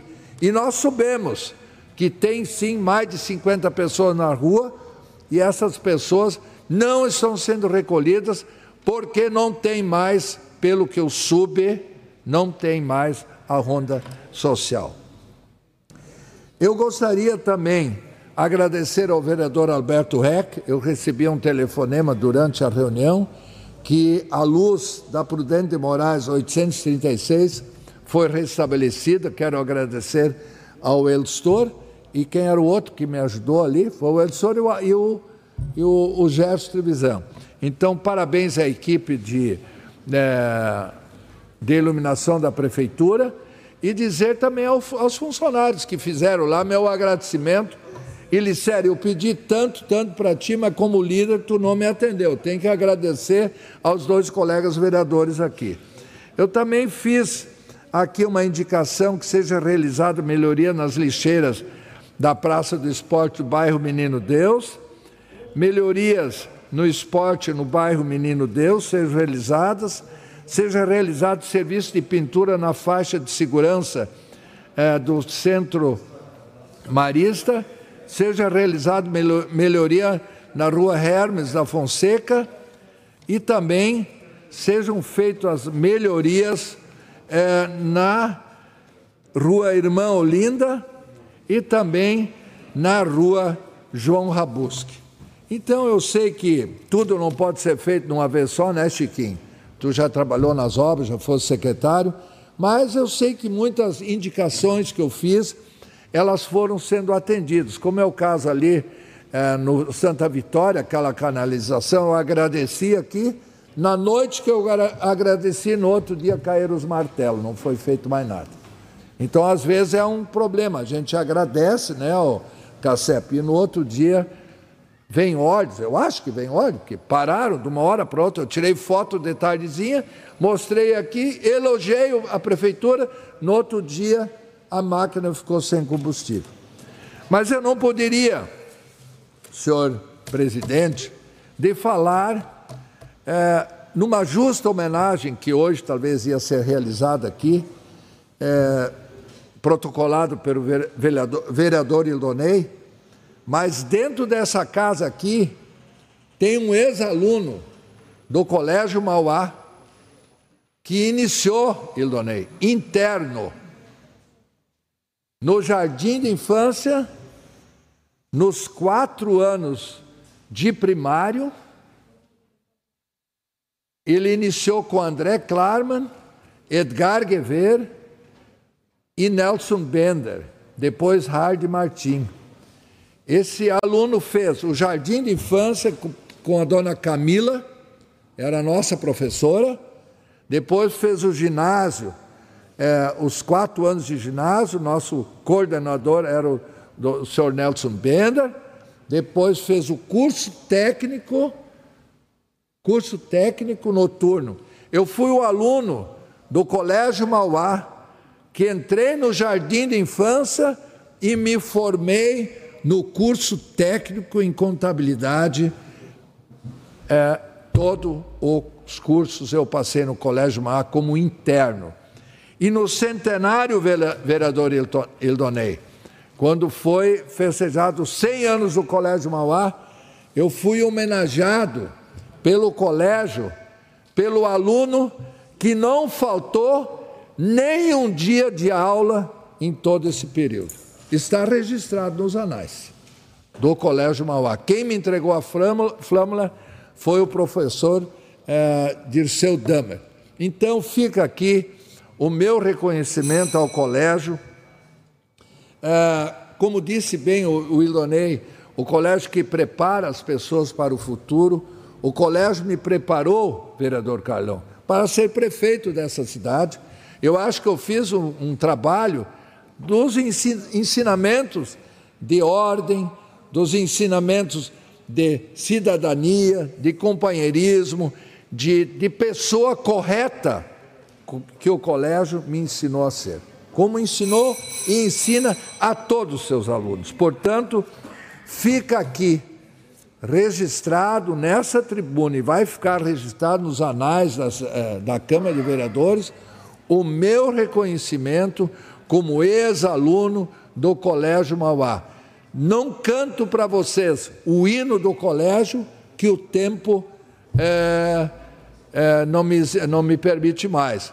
Mas toda vez que eu passo pelas fileiras e vejo a cor do Colégio Mauá, eu me lembro do hino do Colégio Mauá, que eu sei de cor. e sei também os hinos do Inca e do Irajá. Eram as duas equipes que disputavam, sempre como existe hoje nos esportes escolares. Presidente, passei um pouco, mas às vezes é bom passar, porque a emoção ela é importante que o povo sabe. Nós não vivemos aqui somente de problemas, aqui se discute os problemas, nós também vivemos de momentos alegres e muitos alegres, de belas lembranças que nós temos que falar. Se eu falaria aqui de todos os professores que eu lembrei aqui, procura ainda hoje o professor Benker.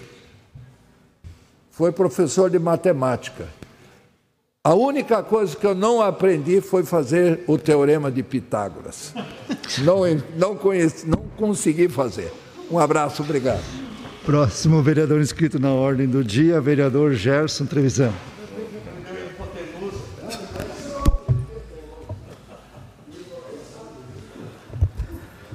Presidente Elustor, prezados colegas vereadores, vereadora Bruna, os nossos servidores aqui da Casa do Povo, no Parlamento Municipal, a nossa imprensa.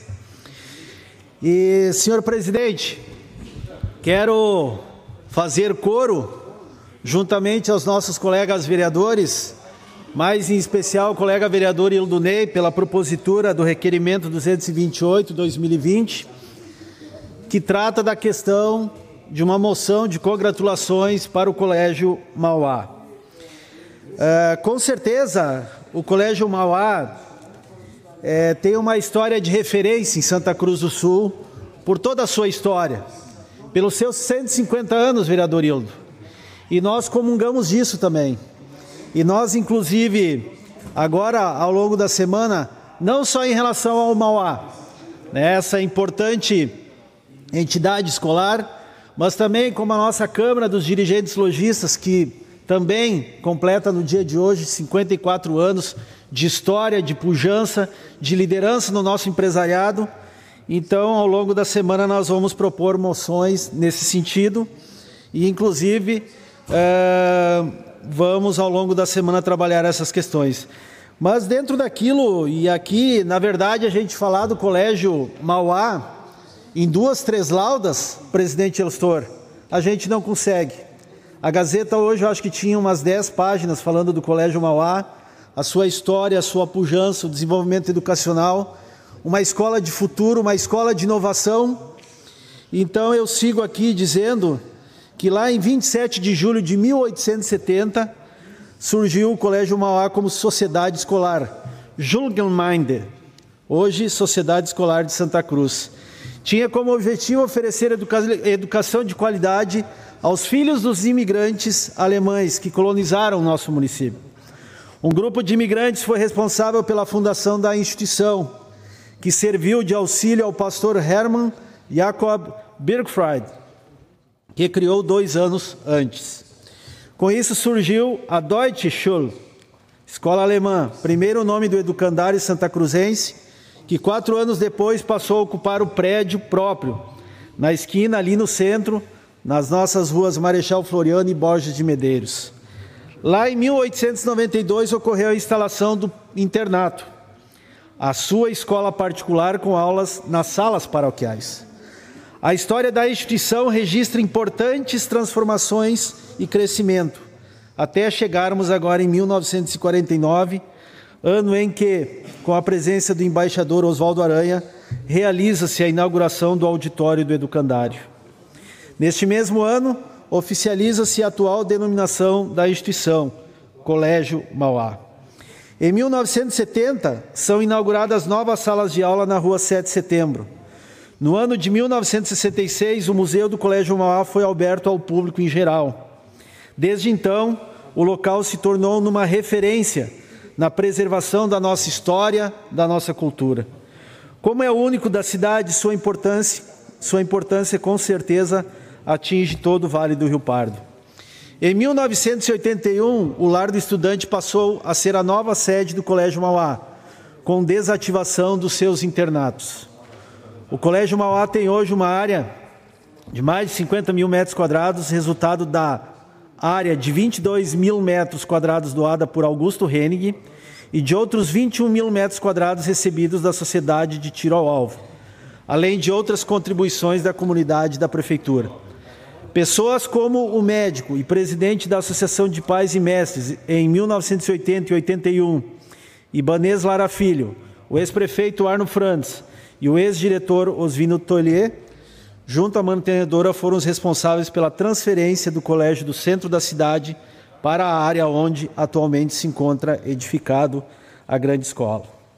Hoje o Colégio Mauá atinge seus 150 anos de comprometimento e dedicação pela educação em nosso município e região.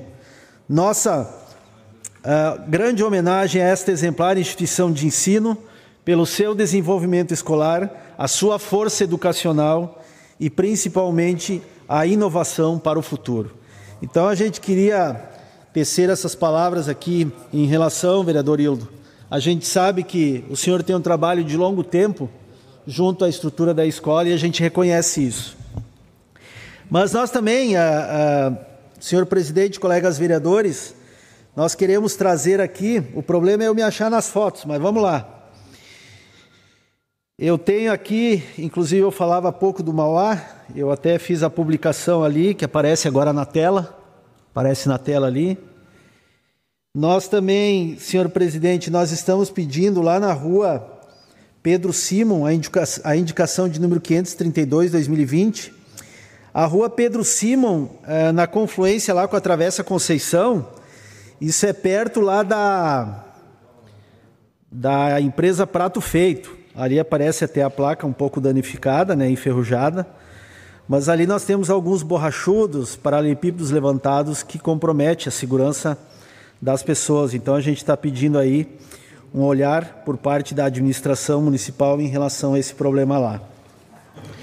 Uh, nós também retornamos aqui mostrando essa problemática que nós temos lá na Travessa Walter Kern, Ali a Travessa Walter Kern é onde nós temos ali a rua que chega no Mangueirão ali no Semai, e aqui as pessoas podem verificar então como está a situação do Mangueirão agora nos dias que chove, né? Nós temos ali alguns problemas ali.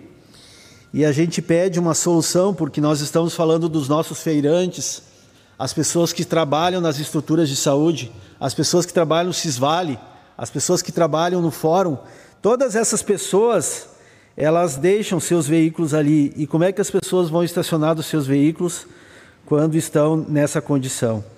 Então, esse problema é na Travessa Walter Kern, ali onde é o SEMAI, e a gente pede essa melhoria.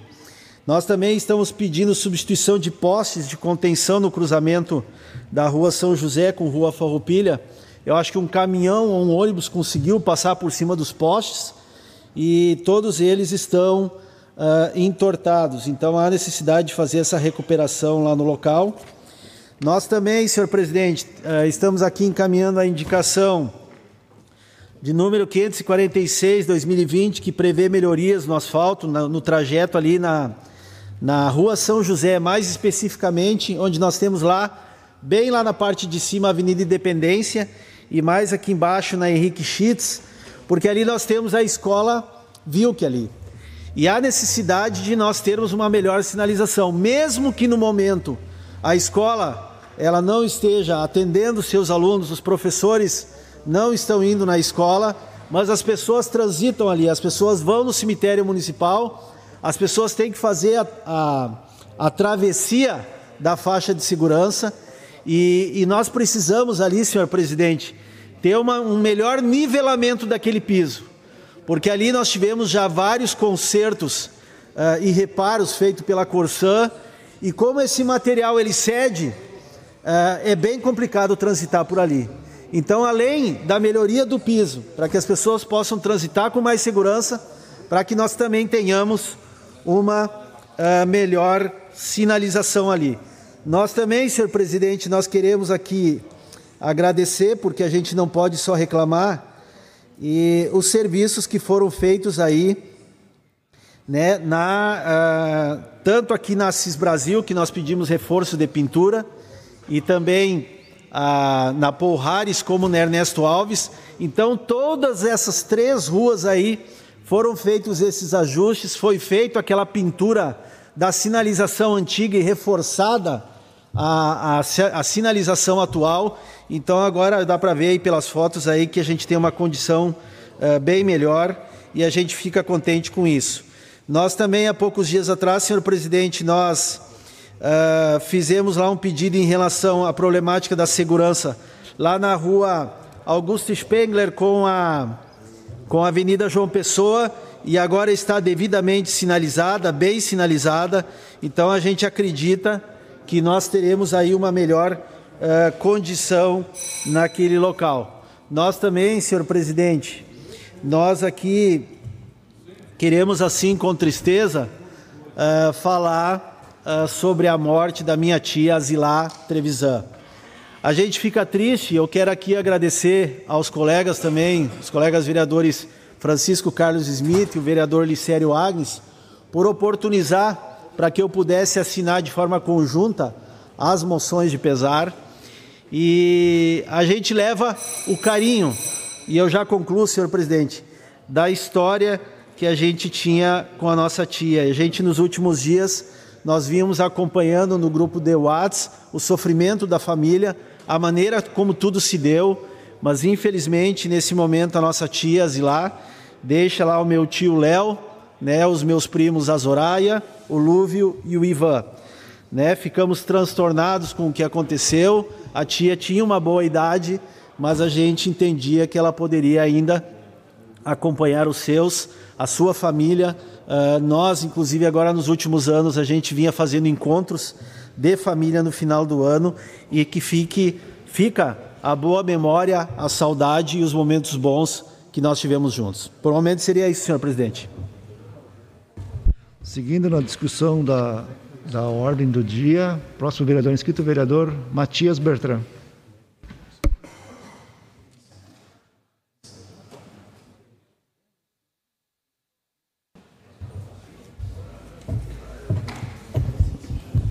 Senhor presidente, vereadores, vereadora Bruna, quem nos assiste da sua casa, do seu carro.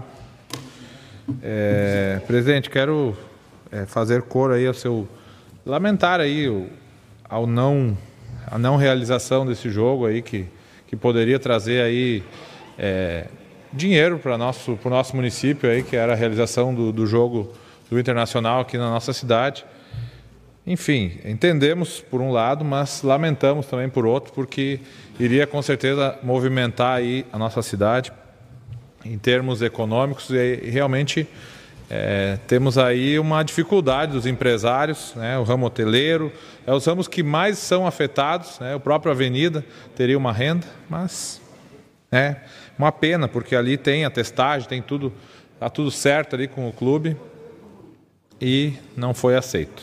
Mas vamos em frente. Quero também, vereador Edonei, aproveitar aí esse teu, teu gancho aí da tua homenagem né, ao Colégio Mauá, né, em nome do Nestor Rachen, diretor da instituição, parabenizar a todos que por lá passaram e que lá estão ainda do Colégio Mauá, essa instituição aí que completa hoje 150 anos de atuação no nosso município, uma uma honra e um orgulho né, da nossa cidade aí, que inclusive sabemos aí que tem alunos de outros municípios que vêm, vêm até Santa Cruz estudar. Vale do Sol, Passo Sobrado, Vera Cruz, é, diversos municípios vizinhos aí é, vêm pessoas aqui estudar então no Colégio Mauá.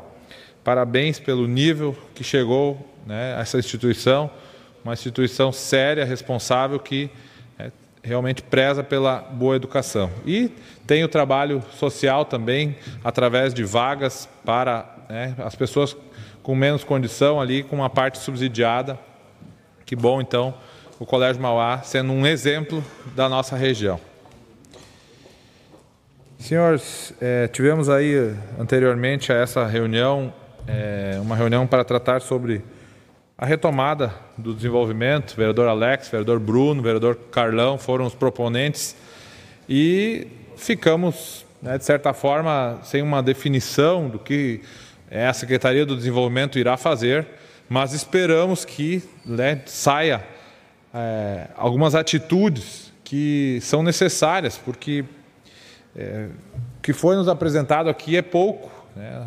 O município só apresentou as obras que já estão anunciadas e não falou mais do que será feito, de como o município irá ajudar, de certa forma, a cidade a é, se levantar, a se economicamente, porque redução de impostos foi falado aqui para o próximo ano, até porque teremos aí é, diversas despesas que não serão é, feitas esse ano.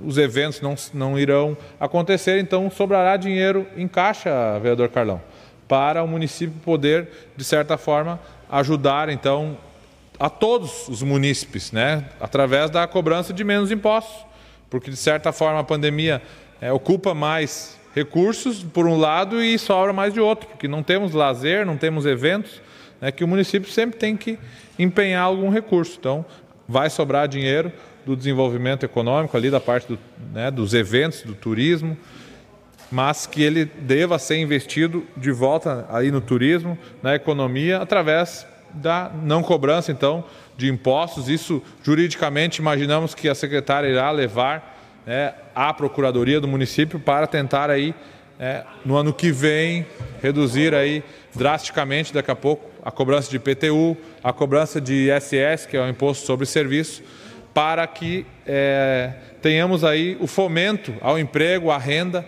do, do comércio e da indústria, enfim, de todo a cadeia produtiva de Santa Cruz que possa é, ter esse incentivo a produzir mais, é, gerando emprego e renda, porque viveremos tempos aí difíceis na economia, com certeza.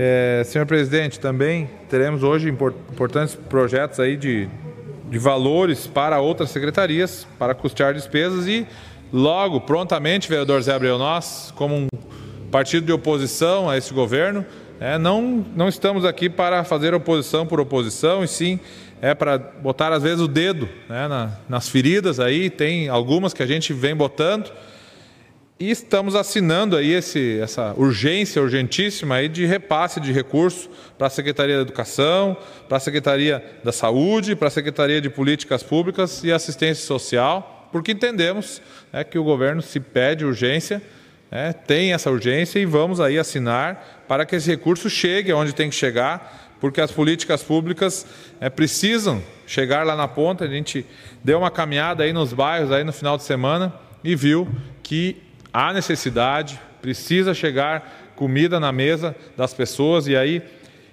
é, como fazer isso, como chegar em todos os lugares e não faltar para ninguém. Isso é um desafio.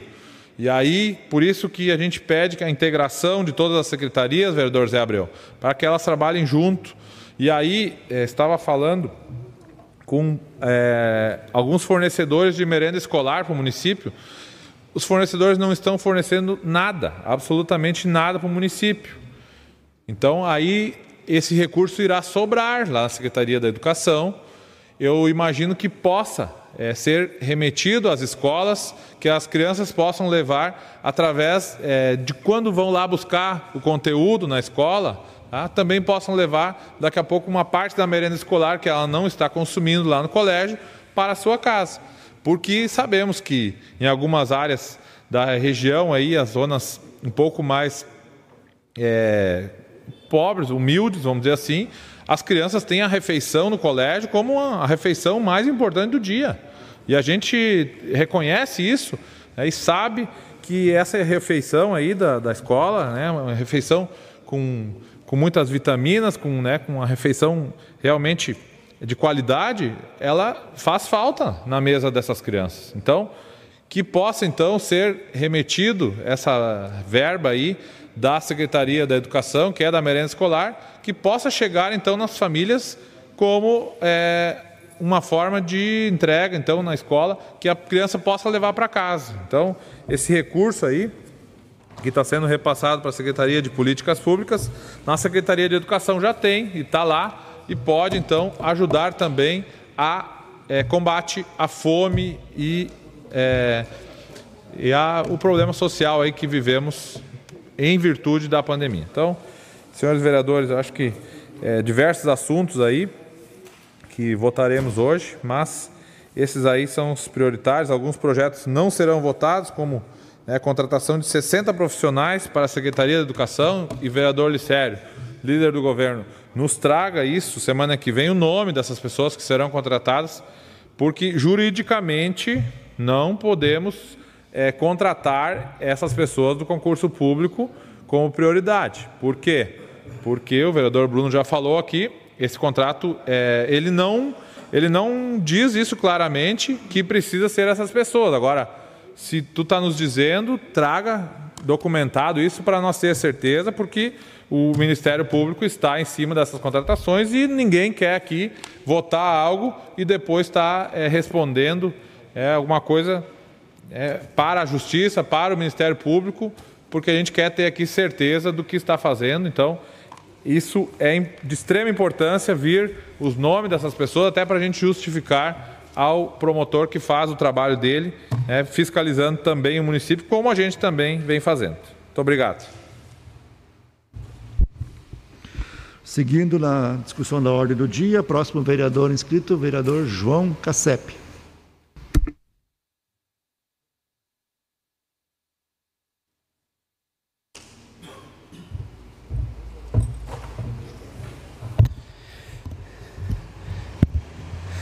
São Cristóvão, homem forte, homem alto.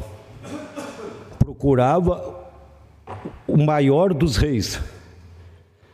É, foi para um rio fazer a travessia de pessoas que não conseguiam chegar na outra margem. Em dado momento, carregou nos seus ombros uma criança, que pesou em seus ombros, e ali ele encontrou o rei que ele tanto procurava. Senhor presidente, senhores vereadores, é, comunidade que nos assiste, é, colegas, funcionários da Câmara, é, motoristas, com seu impotente equipamento de trabalho, seja uma carreta, seja um caminhão de menor porte, é, seja uma Kombi ou seja uma ambulância.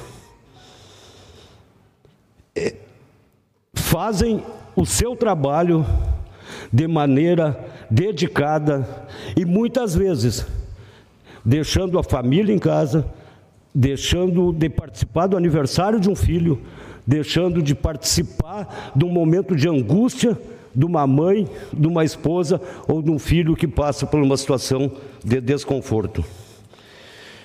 O colono, com a sua enxada, com seu arado, com seu trator. Quando todos nós aqui, muitas vezes estamos dormindo, ele está acordado na madrugada, olhando para o espaço, pedindo que chova ou pedindo que pare de chover.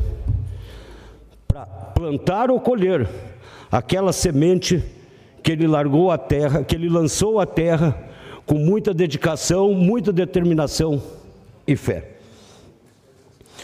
Colono e motorista plantam e transportam vida, carregam renúncia, a dor da saudade, plantam e carregam as lágrimas reprimidas, o suor do trabalho, mas acima de tudo, plantam e carregam o sorriso, a alegria e a felicidade, pois fazem o que amam.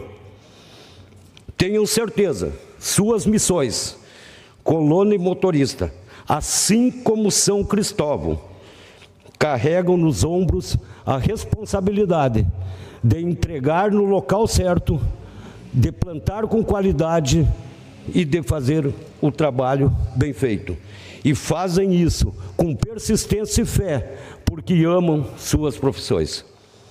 Abraço através de todos os colonos e motoristas de linha Santa Cruz, aos seus colegas da nossa cidade, região e o Estado.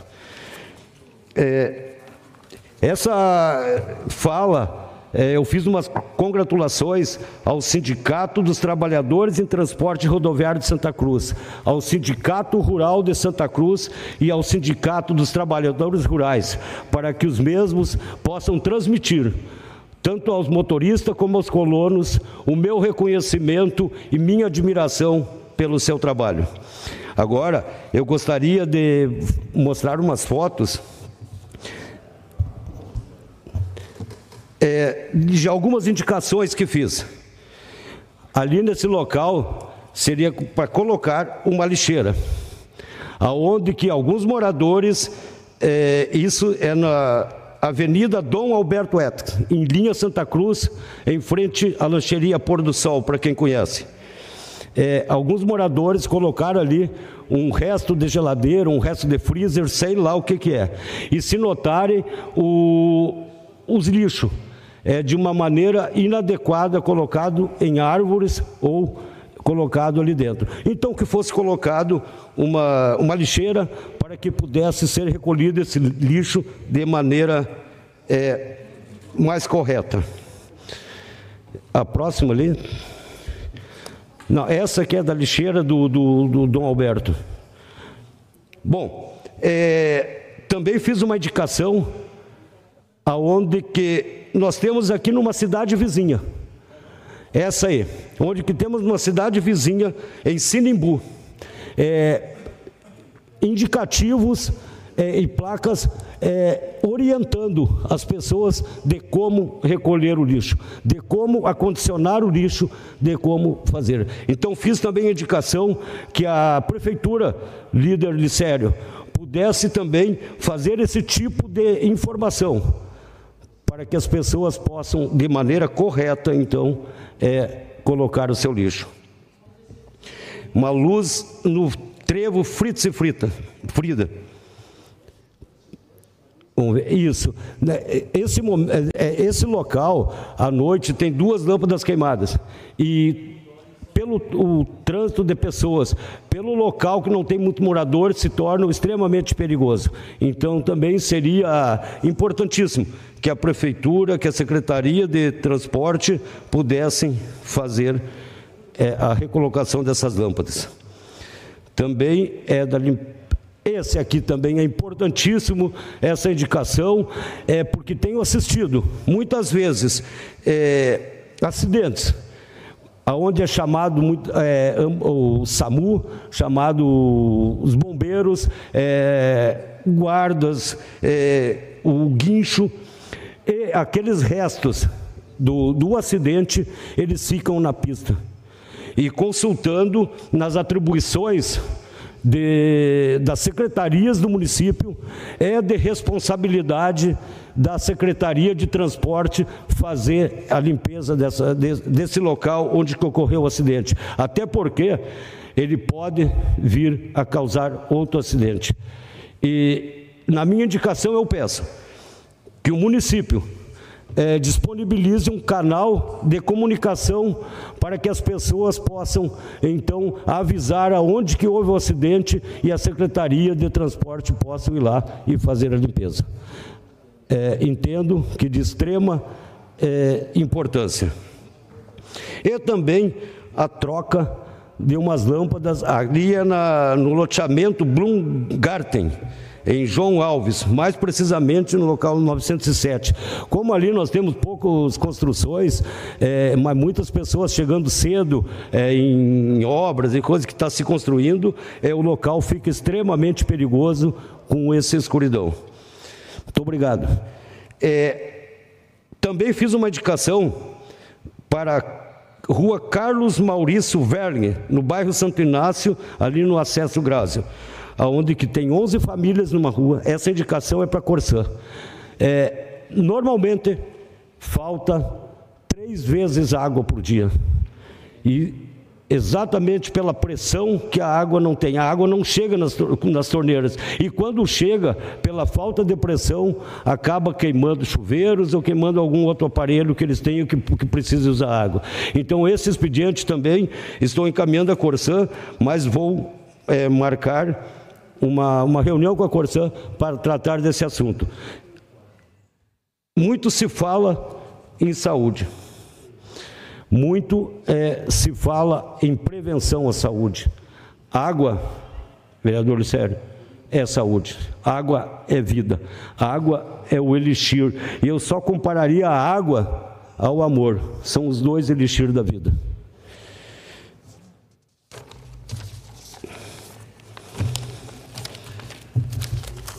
Então, por...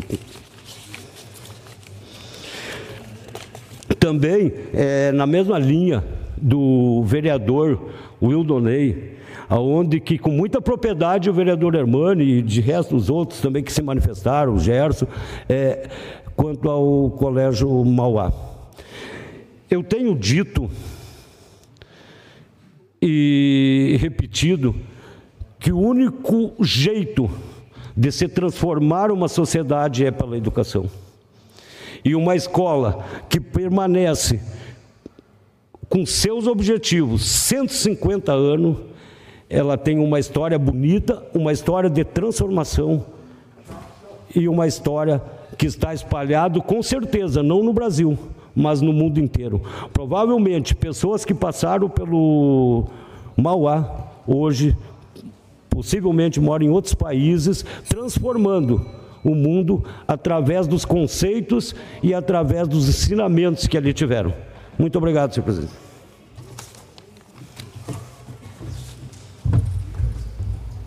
Prosseguindo na discussão da ordem do dia, próximo vereador inscrito, vereador Zé Abreu.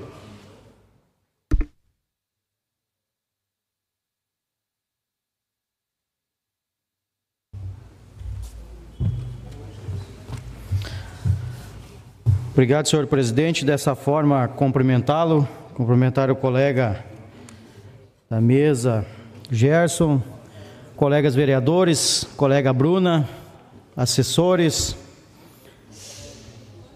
colaboradores da casa, comunidade que nos assiste, nos ouve.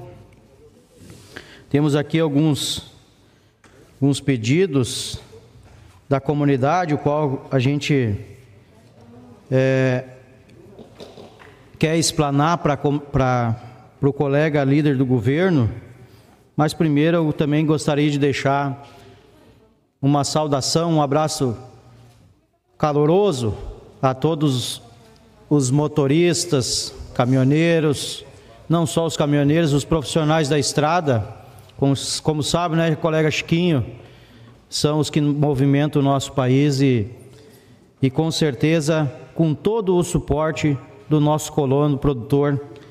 Então, deixo aqui a lembrança, a saudação a essas pessoas que, que movem o nosso, o nosso Brasil. Dessa forma, cumprimentar também, colega Idonei, a escola, parabenizar o Colégio Mauá, né?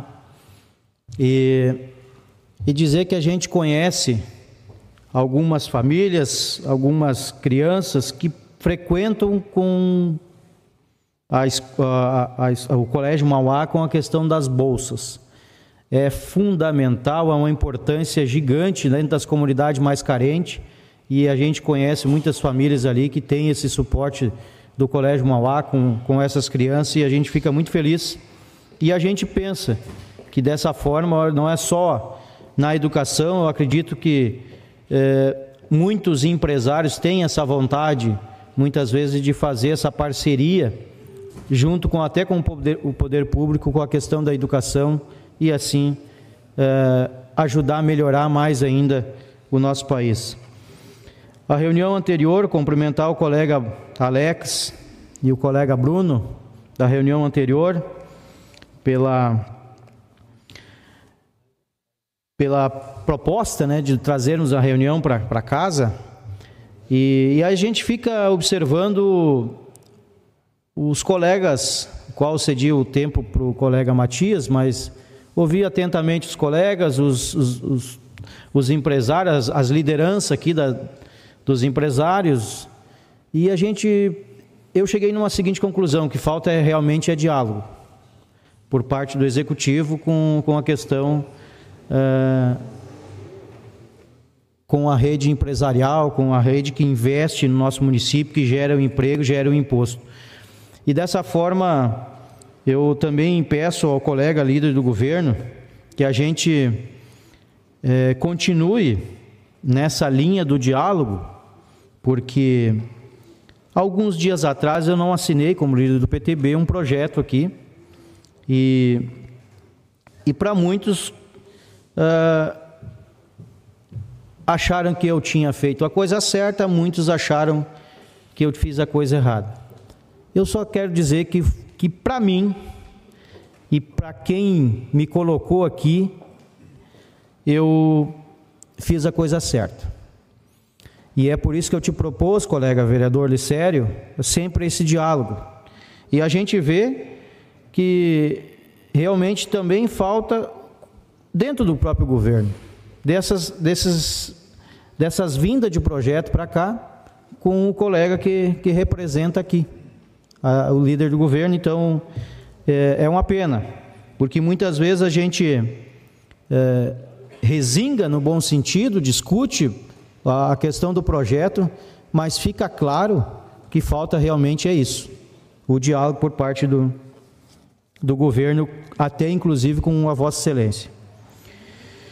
É, como eu, agradecer ali ao colega, uh, perdão, Alex, e dizer que e o projeto da fibro, fri, fibromialgia, a bancada do PTB assina embaixo e vamos aprovar isso aí. Eu acho que, que as, essas pessoas que passam por essa situação têm que ter o nosso, a nosso retorno. Também cumprimentar o colega uh, Hermani pelo, pela indicação do parque, da liberação do parque, em especial ali para que no caso foi os meninos do skate, dizer que a gente conhece esse, esse trabalho social. E agradeço, senhor presidente, Uh, uh, conheço esse trabalho social que também o Gabriel faz e já fez, inclusive em outro governo, uh, o qual eu acompanhei dentro de um dos bairros, o trabalho social que ele desempenhou e depois, inclusive, ele viajou, teve para o exterior, tudo, seguiu carreira lá e é um menino 100% que gosta, trabalha sério ali na questão do skate. Então é como o colega Idonei comentou, realmente às vezes uh, para muitas pessoas acham que eles estão ali brincando, mas não, existe um, um, comprometimento por parte dele, em especial, que é a liderança, e a gente cumprimenta o Gabriel, o Gabriel e, e pede que o governo libere o parque lá, né, com todas as medidas de segurança, para eles terem a liberdade de, faz, de praticar lá. Fazer um, uh, pedir para o governo também um pedido de uma indicação uh, para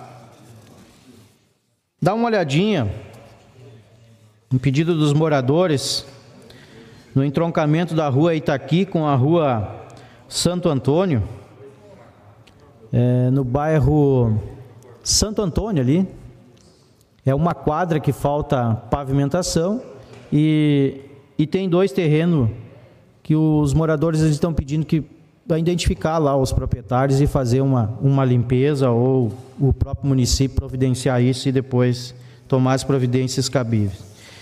Uh, questão do, do pedido de providências também, as trocas de lâmpada, né, que muito, já vi, vi que muitos colegas vereadores já falaram sobre isso, realmente existe muitos pedidos de, de trocas de lâmpada, indicações sobre esse trabalho também, e vai demorar,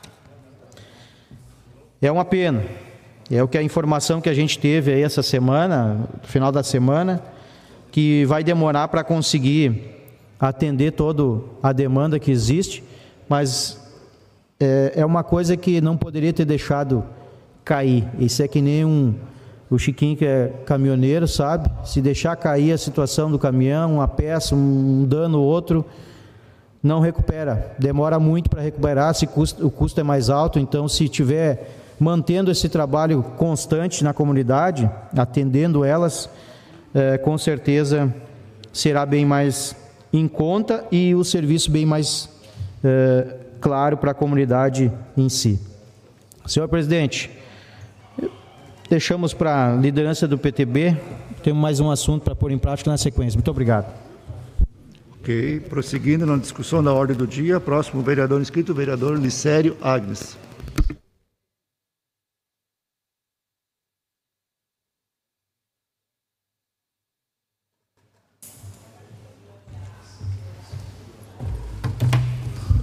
Cumprimento, senhor presidente, vereadores, vereadora Bruna, comunidade que ainda nos ouve e assiste. Imprensa, também assessores aqui presentes. Uh, eu venho, em primeiro lugar, falar de uma indicação que há uns dias atrás eu fiz aqui na rua Tenente Coronel Brito, em frente ao número 1053, 1053 e 1067. Uh, logo depois da parada de ônibus, uh, onde foi pedida ali que tem a fruteira, uh, uma loja de utilidades, de brinquedos, utilidades do dia a dia, e aonde o pedido deles era porque realmente naquela quadra ali não tinha nenhuma, nenhum estacionamento. Então, agradecer à secretaria, Secretaria do Transporte, a secretária Diana, por esse feito. Agradecer ao Michael, que deu atenção, uh, juntamente com a sua equipe, que foram lá e fizeram uma. Fizeram, tiveram que tirar uma, fazer uma poda ali e, e fazer aquela demarcação também naquele local. Então, agradecer muito a esse trabalho feito. Uh, senhor presidente, é, os projetos que vão à votação hoje. Nós temos o projeto de lei 90, 092 de 2020 que autoriza o Poder Executivo a abrir créditos especiais no montante de R$ 52.020, o qual veio para estabelecer o, o regime jurídico das parcelas entre a administração pública e as organizações da sociedade civil, em regime de, de mútua cooperação. Então, esse recurso vai ser usado, uma parte ali também que uh, vai ser usado para capacitação dos professores da rede municipal. Então, isso em tese está sendo feito uh, junto à nossa universidade. Então, é um recurso que vai ser usado ali pela Secretaria da Educação com esses objetivos da uh, para a Secretaria da Saúde, é, quer dizer, para esse para essa finalidade de uh, não, para a Secretaria da Educação essa finalidade de auxiliar os, os nossos professores também e capacitar eles melhor. Também temos o projeto de lei número 093 e 2020, que autoriza o Poder Executivo a abrir créditos especiais no montante de R$ 1.133.330. Esse projeto de lei visa a abertura de créditos especiais para a criação de dotações orçamentárias da Secretaria Municipal de Saúde, com a tendência de arrecadação do recurso vinculado. Visa a abertura de crédito especial para a criação uh, para emprego urgente de medida de prevenção, controle e contenção de riscos, danos e agravos à saúde pública, a fim de evitar disseminação, disseminação da doença do município a Covid que nós temos aí. Então, é mais um recurso que também será usado para auxílio à nossa pandemia que estamos, que estamos aí. Também temos o projeto de lei número 095, onde o presente projeto de lei visa a contratação de um de um uh, agente municipal de inspeção sanitária e industrial de produtos de origem animal para suprir necessidades da Secretaria Municipal da Agricultura. A presente solicitação de contrato temporário se faz necessária em razão do encerramento do contrato emergencial do servidor Juarez Gonçalves de Carvalho. Então, é também para para fazer a fiscalização aos nossos abatedouros, ah, as, ah, as ah, onde temos uh, os frigoríficos, abatedores que precisam dessa inspeção nesse, pela Secretaria da Agricultura. Também temos o projeto de lei 094 de 2020, que autoriza o Poder Executivo de abrir créditos especiais no montante de 755 mil. Esses recursos serão repassados em quatro parcelas pelo governo federal no intuito de amenizar o impacto da queda de arrecadação do município. Serão utilizados para reforçar as dotações orçamentárias para o pagamento de vencimento dos servidores, pagar o serviço de vigilância armada, nos abrigos municipais e no albergue municipal. Isso acaba impactando diretamente no custeio de serviços, entre eles entre eles e com maior relevância o serviço de vigilância e para aquisição de alimentos para as cozinhas comunitárias. As cestas básicas e material de higiene para distribuição à população em situação de vulnerabilidade social, atendidas pela Secretaria de Políticas Públicas e Assistência Social, a CEPAS. Cabe ressaltar que, em razão da pandemia do Covid-19, houve um grande aumento no número de famílias atendidas pela Secretaria de Políticas Públicas, o que demanda maior quantidade de recursos a fim de manter a segurança alimentar dessas.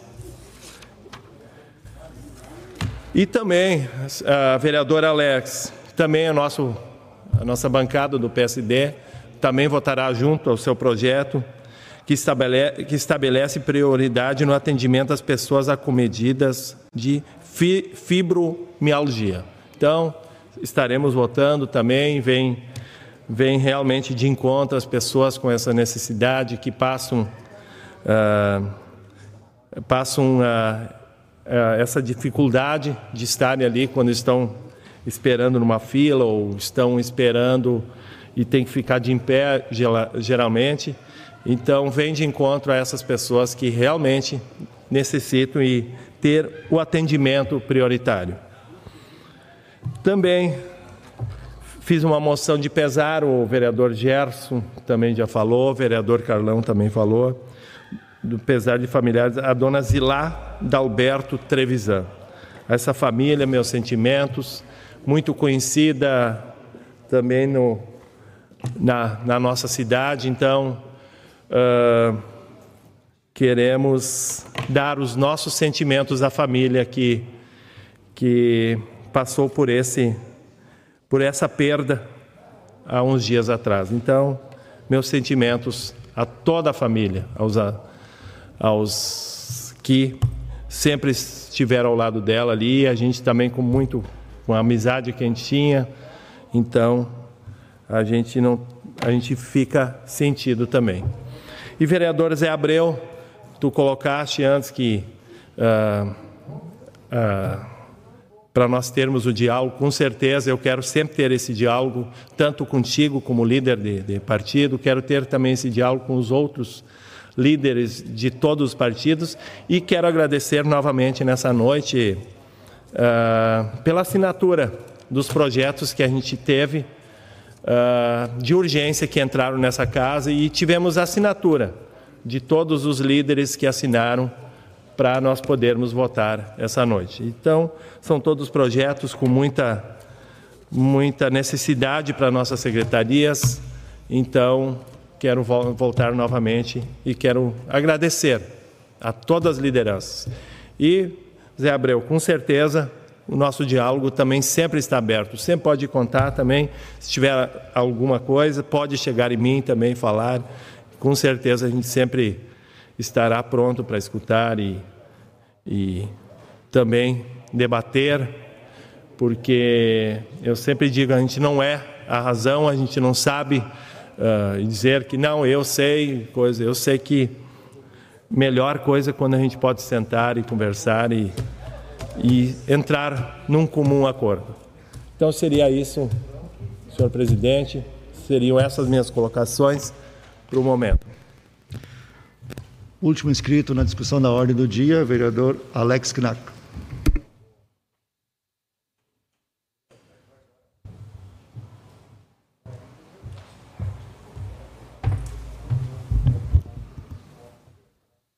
Obrigado, senhor presidente. Quero Inicialmente, agradecer a todos os líderes, as bancadas, pelo apoio ao nosso projeto de lei número 17L, que vai à votação hoje, que estabelece prioridade no atendimento a estabelecimentos públicos e privados às pessoas acometidas de fibromialgia. Então, fica aqui o meu muito obrigado. Eu quero fazer só um, um complemento o diálogo é a coisa mais importante que nós temos na política. E aqui trago algumas indicações.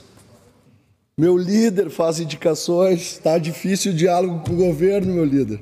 Mas vamos em frente, é sinal que a coisa está boa para mim também, então, tia. Né?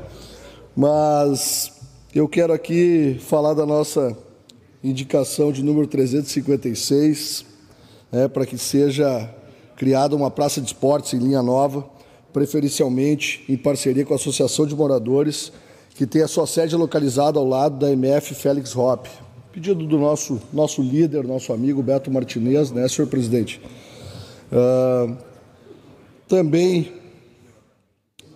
para que seja revitalizada a iluminação na ciclovia da rua Barão do Arroio Grande, entre os números 415 e 965. Né, um pedido importante, uma indicação é, que já foi feita né, há meses atrás e que essa atenção se faz necessária, colegas de Abreu. Também a realização de pintura, né, e aí me refiro à sinalização horizontal é, na rua Vereador Rude Miller, no bairro, no bairro Halber, e, e também para que seja realizada a substituição de lâmpadas queimadas nesta mesma rua, né, na rua Rude Miller, no bairro Halber. E também para que seja pavimentada a rua Telmo Alfredo Rezio, no bairro Arroio Grande, próximo ao SESI. Então, essas indicações por parte deste vereador. E para finalizar, eu só gostaria de fazer um pedido à secretária de Transportes. Para que ouvisse os empresários da rua Galvão Costa. Uma ação como aquela, num momento de extrema necessidade como este, precisa pelo menos haver o diálogo, vereador, líder do governo, e não eles serem surpreendidos pela falta do mesmo. Esses empresários, eles estão sentindo na pele a crise econômica é, e simplesmente foram surpreendidos com a pintura amarela nos cordões, com o proibido estacionar depois das seis. Espera aí um pouquinho. Um problema de ordem pública, de aglomerações, se resolve com diálogo com fiscalização, né? agora não punindo quem gera emprego e renda. Por favor, secretária, reveja isso. Tá? É um pedido deste vereador, tenho certeza que todos aqui são solidários a este pedido, porque não tem cabimento né? nós resolvermos um problema de aglomeração, vereador Alberto Reck, né? de ordem pública com uma medida de trânsito. E, e o pior de tudo, sem diálogo. Então, vamos abrir o diálogo, vamos trabalhar de forma compartilhada e não prejudicar quem já está sangrando há 140 dias. Seriam essas as minhas colocações, senhor presidente. Antes de entrar no processo de votação, nós temos um pedido de liderança. Comunicação de liderança do PTB, vereador Zé Abreu. Obrigado, senhor presidente. Gostaria que a técnica nos desse um suporte no telão com algumas imagens e dessa forma me somar a sua palavra, a sua manifestação, senhor presidente, a respeito da vinda do Colorado independente de ser colorado ou ser gremista, pensando na vida do futebol, uh, foi um pouquinho de, de, exagero, digamos assim, não, não ter esse bom senso de, de pelo menos dialogar com, com os profissionais. E vem aqui dessa forma falar sobre o esporte e mostrar no telão uh, a campanha que a FASC e suas entidades filiadas à Copa Cidade é, vem todo ano fazer, é, produzindo, trabalhando junto com essas entidades dos bairros e, e essa vez com a, com a campanha do agasalho. Essa, essas entidades se imbuíram junto com os patrocinadores, apoiadores, a comunidade, é, de uma certa forma, voluntariamente também, e que a grande maioria, né, buscam esse trabalho voluntário junto com com os seus clubes, junto com nós, que a gente é o coordenador da liga. E então a gente arrecadou em parceria com os com Miller Supermercado, MD Pneus, alguns dos parceiros que disponibilizaram os espaços e a comunidade em si distribuindo. A gente conseguiu arrecadar mais de 6 mil peças de, de agasalhos entre calçados, roupas de cama, edredons, e a gente conseguiu fazer esse trabalho aí nos dias 27, 28 e 25 e 26, agora nesse último final de semana, no bairro Progresso, no bairro Margarida, em dois pontos, para não haver aglomeração. A gente ajustou lá com as duas equipes do bairro, a equipe do Margarida, a equipe do PSJJ. Ajustamos no, no bairro Menino Deus, com a equipe do Menino Deus. E no progresso lá, nos eucaliptos, foi com a equipe do industrial, do amigo Lauri. E temos na sequência agora com o, no bairro Beckenkamp, bairro Santa Vitória, o qual a gente também já fechou uma parceria, colega Cassep, com uma, com uma das igrejas do bairro ali, e ela fará esse trabalho também para essas famílias mais carentes, o qual a gente disponibiliza o, esses agasalhos que a entidade arrecadou. Né? E graças à comunidade, né, que se disponibilizaram a, a trazer aos pontos de coletas e então a gente fica feliz com o trabalho dessas pessoas pelo esporte. Aí, não, aí a gente diz aquela frase, né? Que não é só futebol. Tem um trabalho diferenciado por trás disso.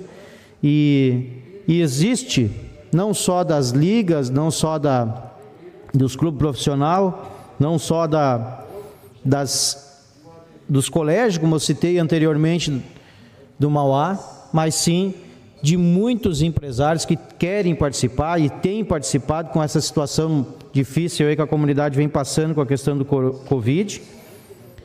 E dessa forma, e cito aqui nessa foto, é, o cartão de todos, a Clínica Amor e Saúde, o qual disponibilizaram arrecadaram lá mais de 700 peças de agasalho.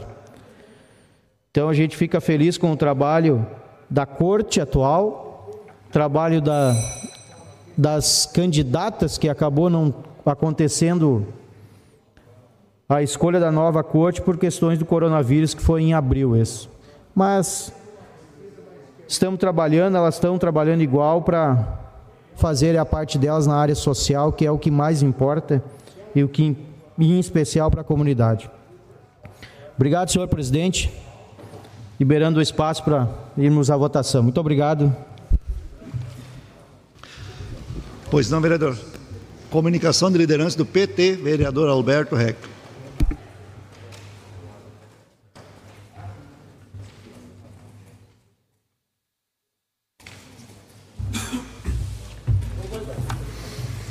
Senhor presidente, colegas vereadores, vereadora Bruna, assessores, comunidade que nos acompanha, Queria também aproveitar aqui esse espaço para transmitir o nosso abraço a todos os colonos e motoristas, gente que trabalha, que produz e transporta a riqueza e as pessoas e a gente, o povo desse nosso país. E lembrar também que o dia 25 de julho, por um projeto que nós aprovamos em 12 de junho de 2012, é, institui o dia 25 de julho também como dia mundial, aliás, Dia Municipal da Cultura e da Paz. A exemplo do que acontece em muitos países do mundo, é, Santa Cruz do Sul também, em Santa Cruz nós também estabelecemos, então, esta data é, de reflexão, momento de reflexão, momento de comemoração, é, adotando-se a bandeira da paz como símbolo da ideia de paz obtida pelo aprimoramento e socialização da cultura, das artes e conhecimentos humanos no mundo. Em tempos de pandemia, vamos marcar ou marcamos a passagem dessa data durante essa semana que segue através das redes sociais do nosso mandato. Vamos trazer temas, assuntos e personalidades ligadas ao que o nosso projeto se propôs fazer a ligação entre a paz e a cultura, ou seja, entre o congraçamento humano, o respeito à vida e o desenvolvimento dos potenciais humanos através dos conhecimentos e das artes.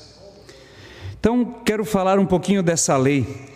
É, na justificativa que nós apresentamos na época, nós iniciávamos com uma citação de Mahatma Gandhi, um dos grandes pacifistas da história da humanidade é, ele disse assim: Nós devemos ser a mudança que queremos ver no mundo. Então, os dois temas, a cultura e a paz, estão intimamente ligados e correlacionados. Pela cultura, chegamos à paz. A cultura desenvolve o ser humano no seu todo e promove a paz. E precisamos hoje sempre trabalhar pela cultura e pela paz. Desde tempos muito remotos, os guerreiros sempre levaram bandeiras à guerra, como símbolos de suas greis, de suas origens, de suas crenças e de suas pátrias. Essa bandeira, a bandeira proposta como símbolo da paz, ela retrata um dos símbolos mais antigos do mundo. Suas três esferas foram descritas por Nicolas Herrich como síntese de todas as artes, de todas as ciências e de todas as religiões dentro do círculo da cultura. Artista mundialmente reconhecido, arqueólogo, explorador, filósofo e humanista, com grande contribuição ao mundo da cultura e da arte, produziu mais de 6 mil pinturas e escritos. Ele criou o Tratado Universal de Paz e de Proteção aos Tesouros do Gênio Humano, que hoje leva o, leva o nome de Pacto de Herrich, também conhecido como a Cruz Vermelha da Cultura. Ele definiu a cultura como cultivo do potencial criativo do homem. Acreditou que alcançar a paz através da cultura é um propósito a ser realizado pelo esforço positivo da vontade humana. Afirmou que a cultura não pertence a um só homem ou mulher, a um só grupo ou a uma só nação. É propriedade mútua de toda a humanidade e herança das gerações. É a criação constitutiva do comportamento humano. Então, em tempos de pandemia, de acirramento das relações devido às crises política, econômica, ainda mais se faz necessário reforçar o pacto de paz e cultura como caminho de união, de humanidade, para encontrarmos um caminho de justiça social e aperfeiçoamento da civilização planetária. Então, lembrando que, normalmente, a, a intransigência, a violência, é, são normalmente reflexos da ignorância das pessoas, é, a intolerância, a, agressão, todos os tipos de, de discriminação são reflexos da ignorância humana. É fundamental a gente reconhecer a importância da paz e da cultura né, e da, do, seu, do seu caminho, ou de caminharem juntas né, para nós construirmos uma sociedade melhor, mais digna, mais justa não realizamos esse ano nenhum evento. No ano passado, com a colaboração da, da assessoria do, do vereador Zé Abreu, nós chegamos a organizar um evento, mas ele acabou cancelado por causa das chuvas. E esse ano, em função da pandemia, ele novamente não aconteceu. Mas nas redes sociais, a gente está ajudando a propor essa reflexão e ela é tão importante para a gente se desarmar, para a gente é, procurar ter é, argumentos mais sensatos, porque se a gente quer construir, nós muitas vezes temos que abrir mão de belezas ou de convicções ou de alguns conceitos e preconceitos pessoais para construirmos de forma conjunta. Isso são características da sociedade que nós queremos, uma sociedade com cultura, uma sociedade com paz. Obrigado. Ok, não havendo mais nenhuma inscrição, eu convoco os senhores vereadores para tomar assento para que possamos entrar em processo de votação.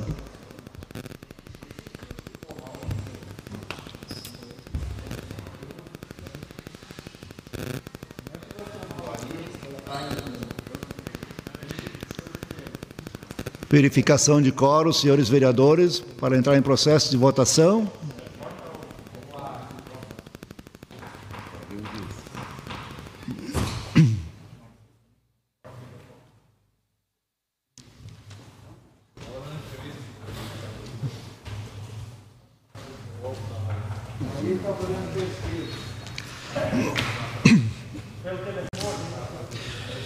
Item 4.3, projeto de lei número 92E 2020, autoriza a abertura de créditos especiais no montante de 52.020 reais para custear despesas da Secretaria de Educação. Autor, Poder Executivo. Em votação, aprovado por unanimidade.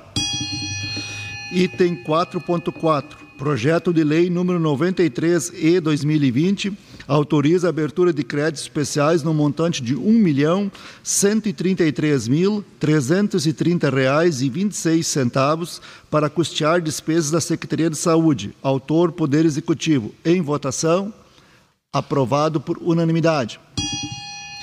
Item 4.5, projeto de lei número 94E 2020, autoriza a abertura de créditos especiais no montante de R$ 755.553,50 para custear despesas da Secretaria Municipal de Políticas Públicas e Assistência Social. Autor Poder Executivo. Em votação, aprovado por unanimidade. Item 4.6, projeto de lei número 95E 2020, contratação de um agente municipal de inspeção sanitária industrial de produtos de origem animal. Autor Poder Executivo. Em votação, aprovado com abstenção do vereador Bruno César Faller. Item 10.3 Projeto de Lei número 82E 2020 autoriza a contratação de quatro agentes de redutores de danos. Autor Poder Executivo. Em votação, aprovado por unanimidade. Item 10.14 Projeto de Lei número 17L 2020 estabelece prioridade no atendimento às pessoas acometidas de fibromialgia. Autor vereador Alex Knack. Em votação, aprovado por unanimidade. Item 10.25 Projeto de Decreto número 03/2020 concede o título de cidadão santacruzense ao senhor Heleno Hausmann Autor, vereador, autores, vereador Francisco Carlão Smith e vereador Ildonei Casper. O projeto está em votação, aprovado por unanimidade. Votação das proposições diversas em bloco. Em votação, aprovado por unanimidade. Votação da ata da 25ª reunião ordinária realizada no dia 20 de julho de 2020. Em votação, aprovado por unanimidade. Encerrado o processo de votações, entramos, antes de entrarmos na discussão da pauta, só lembrando aos senhores vereadores que na próxima segunda-feira a nossa reunião irá iniciar às 17 horas com a presença do delegado da Receita Estadual, senhor Luiz Vicker, que virá aqui nessa casa fazer uma explanação sobre o projeto do governador, projeto tributário do governo do estado. Então às 17 horas. Pois não, vereador ah, Alberto. É, na condição de presidente da comissão parlamentar processante da do vereador André Francisco Scheibler, junto com a vereadora Bruna, relatora, e o vereador Licério Agnes, secretário. É, nós encerramos as oitivas na semana passada e então a defesa tem um, um, um prazo que vai agora até, na, até o dia 29 de julho para a apresentação das alegações finais e a partir disso então a comissão estará trabalhando é, na elaboração do, do relatório final. Entramos na discussão da pauta. Primeiro, vereador inscrito na discussão da pauta, vereador Edmar Guilherme Hermani. Declina. Segundo vereador inscrito na discussão da pauta, vereador Francisco Carlão Smith.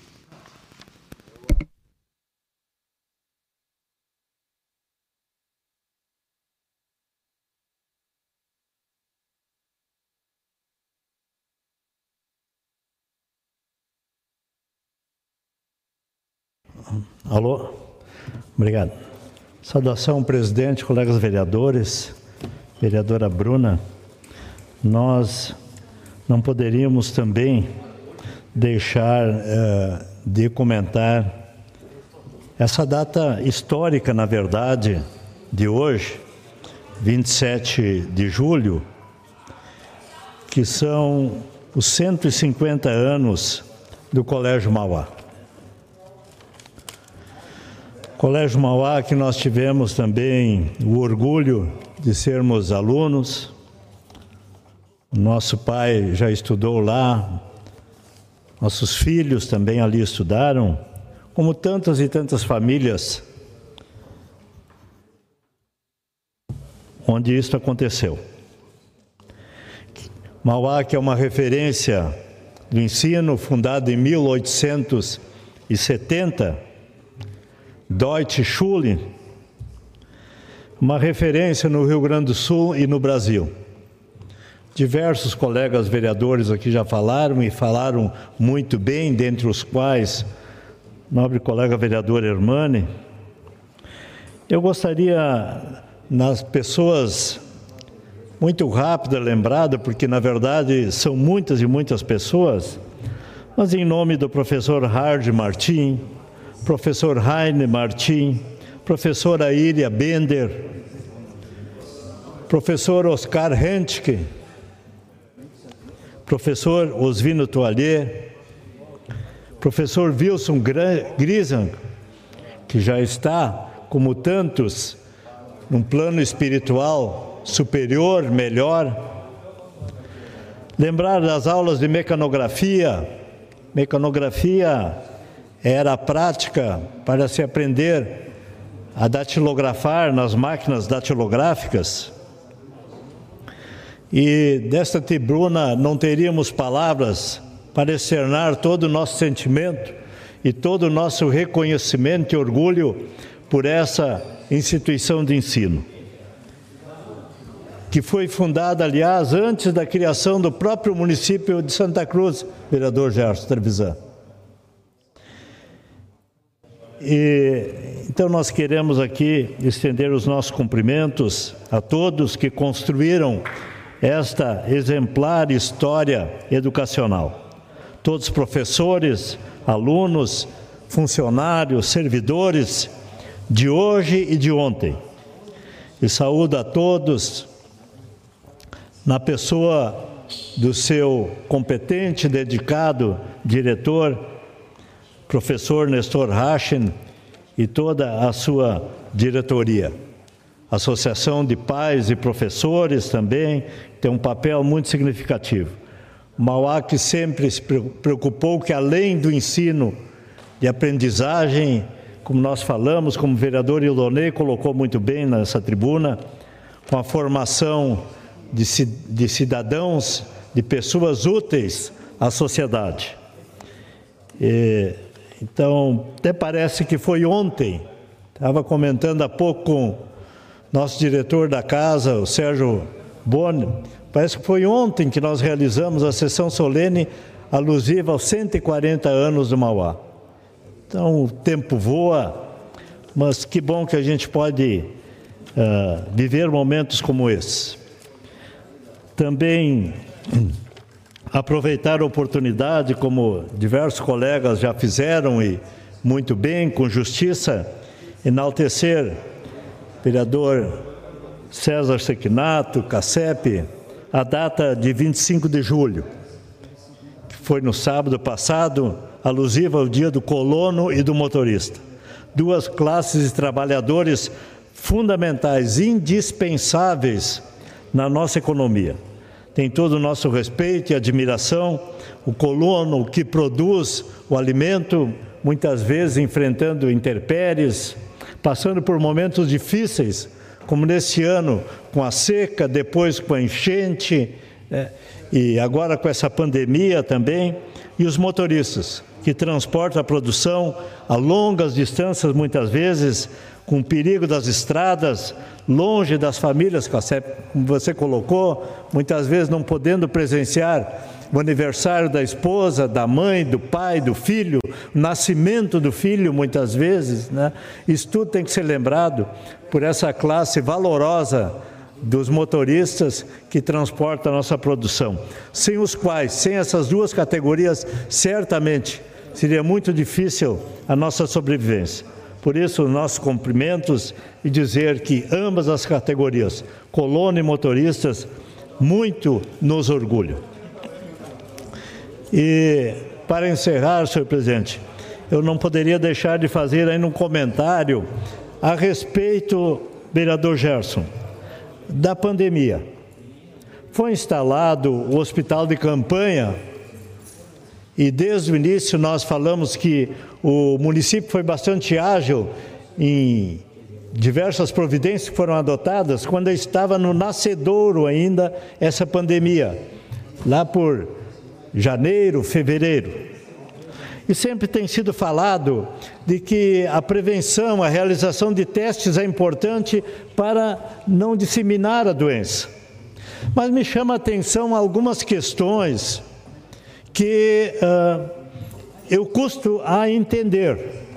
Por exemplo, na semana passada eu fui procurado, presidente Elstor, por uma senhora que disse que o marido dela é trainer. Ele ele vai nas casas de pessoas de idade, muitas vezes, inclusive para a prática de exercício, individualmente. E uma dessas pessoas que lhe dá o treinamento em casa estava contaminada.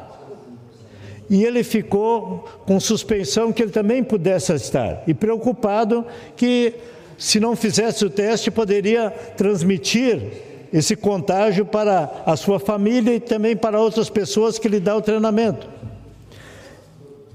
Ele foi no hospital de campanha, lá, explicou a situação e com justificativa, porque ele esteve em contato com pessoa contaminada, para fazer esse teste lá no hospital de campanha. E a surpresa foi que conversando lá com os profissionais, com a médica, disse que só faria o teste, Zé Abreu, se fosse comprovado que ele tivesse o sintoma, enfim. Né? Mas todos nós sabemos, por mais leigos que sejamos, de que muitas vezes o contágio ele é assintomático, a gente não sente que está contaminado com vírus. E foi negado esse teste. Mas aí eu pergunto, por que então todo esse investimento com o hospital de campanha, com uma série de profissionais que estão sendo lá custeados, se bem que reconhecemos que eles estão expondo as suas vidas também, né, são profissionais da área da saúde, esse caminhão de dinheiro, vamos colocar assim, que vem do Ministério da Saúde para ser aplicado justamente no combate ao coronavírus.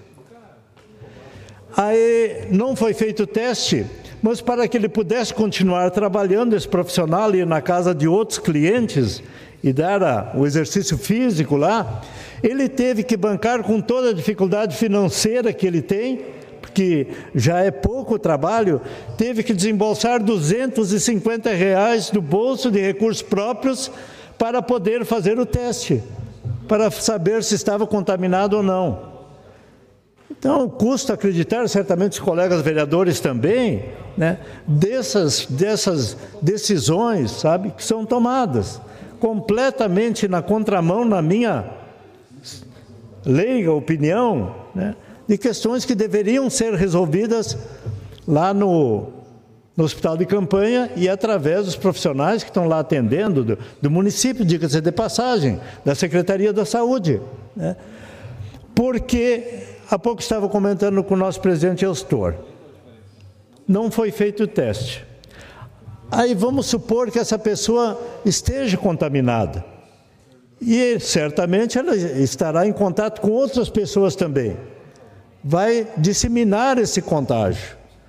Algo que poderia ter sido já evitado lá no hospital. Diz, não, vem aqui, vamos fazer o teste. Teste rápido para saber se está infectado ou não. Então é uma manifestação que eu faço aqui, porque certamente outras pessoas também tenham passado por essa dificuldade, é, não só em função dos 250 reais que a pessoa teve que desembolsar, com toda dificuldade, teve que pegar empréstimo com familiares para fazer o teste, mas porque vem recursos importantes do, do governo federal, né, do Ministério da Saúde. Então, eu peço aqui, concluindo, senhor presidente, que a Secretaria da Saúde avalie e reavalie a sua decisão para que as pessoas realmente que eh, comprovadamente estiveram com pessoas infectadas façam o teste através dos recursos públicos, porque é para isso que vem o dinheiro. Muito obrigado. Próximo inscrito na discussão da pauta, vereador Alberto Reca. Declina. Entramos nas explicações pessoais. Primeiro, o vereador inscrito nas explicações pessoais, vereador Carlão.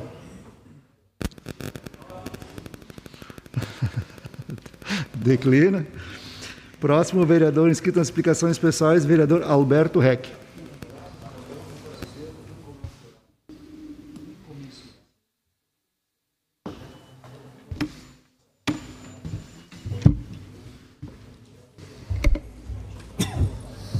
Senhor presidente, colegas vereadores, vereadora Bruna, assessoria, comunidade que nos acompanha, eu queria inicialmente fazer uma, um elogio à administração municipal.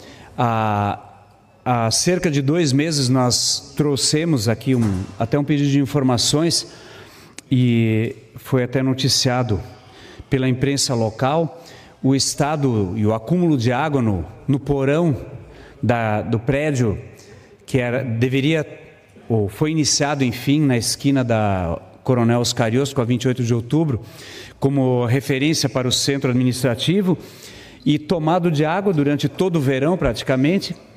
A cada chuva, eh, havia necessidade de um servidor colocar lá um, um sistema de bombeamento para jogar água para a rua.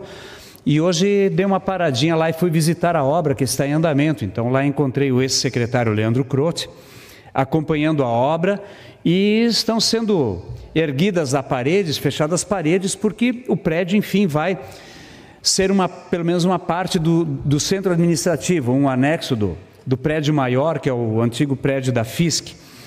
E então conversava um pouco com, com o Leandro sobre, sobre a obra e já defendi em outro momento que a Câmara deveria ter buscado eh, negociar com a administração municipal para ter a disponibilização daquela estrutura. E, enfim, se questionou, se, se criticou também aqui o desperdício do dinheiro público com uma obra que, que acaba, infelizmente, se deteriorando com o tempo se ela não é concluída. Felizmente, a estrutura foi bem construída eh, e algumas infiltrações que existem são eh, fáceis de corrigir conforme a, a informação do, do engenheiro e, com certeza, em em alguns meses, ou para a próxima administração, pelo menos, vamos ter lá é, um anexo, então, ou talvez a sede principal do novo centro administrativo, uma forma de, de localizar numa, numa região mais próxima aí as principais secretarias do nosso município. Também é, gostaria de falar sobre a reunião que, que antecedeu, a reunião especial que antecedeu a nossa reunião ordinária e dizer que escutamos aqui algumas demandas importantes já. Temos conversado com o presidente da casa, vereador Eustor, sobre algumas formas de, de, de apoiar, pelo menos, a pequena, a pequena agricultura familiar em seus projetos, junto com o, Conselho, com o Conselho Municipal de Segurança Alimentar e o Banco de Alimentos. É, de dizer que é importante o processo de simplificação, de modernização e desburocratização da administração pública, principalmente simplificar. A burocracia muitas vezes ela, ela é importante porque é, quando se simplifica ou se desburocratiza demais, se acaba abrindo é, muitas vezes as portas para interpretações ou, ou diferentes ações dentro da gestão pública e tem que, tem que ser mantido o rigor. Mas é, queria lembrar que algumas situações, enfim, e deduzir por mim, vou sugerir que quando se fizer um, um, comitê, ou se ampliar o comitê, ou se der início aos trabalhos comitê, do comitê, que as reuniões possam acontecer aqui na Casa do Povo, eh, senhor presidente, mas de repente sob uma coordenação externa, tipo a universidade. A universidade é, um, é uma das grandes referências para a nossa comunidade. Então, nós temos diversos processos que foram levantados aqui. Um, o vereador César falava do, da, da, desindustrialização do Brasil, ou pelo menos da redução desse processo. Nós temos do outro lado um, um marketing muito forte do agronegócio, que cresce cada vez mais, agro é tech, agro é pop, e nós infelizmente temos aqui uma, uma agricultura em nível de município ainda muito pouco valorizada.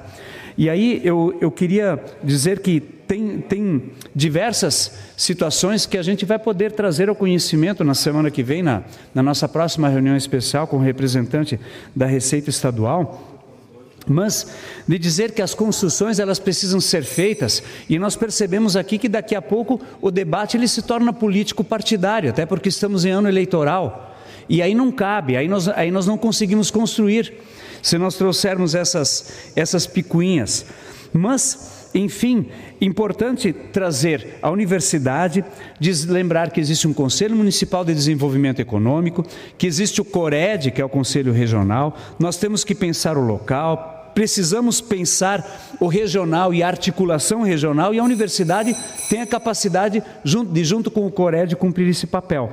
E, por fim, dizer que é extremamente importante e de que é, se em muitos setores hoje, por exemplo, nós, nós não tivéssemos, por exemplo, na agricultura o suporte do CAPA, da Emater, que faz um trabalho direto com os agricultores, a, a, a Emater através de convênio com a administração municipal, nós teríamos provavelmente uma situação muito mais precária ainda.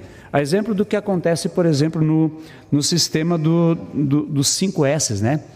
Então, esperamos que o governo reveja e os anunciados cortes pelo ministro da Fazenda não aconteça para que a excelência do trabalho continue. Próximo e último inscrito nas explicações pessoais, vereador Gerson Trevisan. Presidente Elsor, não seria diferente na data de hoje, e tendo em vista também a passagem agora no último dia 25 de julho, temos que homenagear o nosso, os nossos colonos, os nossos motoristas. E aqui eu trago uma, uma homenagem que a gente fez agora, vou deixar ela um pouco aí, que nós fizemos agora no final de semana, senhor presidente. Porque temos que reverenciar todos os nossos agricultores, agricultoras, o nosso pequeno agricultor, o nosso grande agricultor, todos os nossos motoristas, seja aquele mais simples na sua atividade no dia a dia, como aquele motorista que dirige o maior caminhão, a maior carreta, o maior ônibus, enfim. Proteção a todos eles e queremos sim, então, tendo em vista as homenagens agora do sábado último, nós acompanhamos lá na comunidade Ressurreição, que é a comunidade onde eu nasci e acompanho ao longo dos anos, como também lá no nosso distrito de Monte Alverne, então, queremos então dedicar e homenagear aos homens e mulheres que produzem e transportam, vereador Licério, as nossas riquezas país afora. Neste dia em que comemoramos o dia do colono e motorista, queremos registrar nossa sincera homenagem através dessa pequena mensagem. Somos solidários a você, agricultor, que escolheu como princípio de vida fazer brotar na terra o sustento de toda uma geração.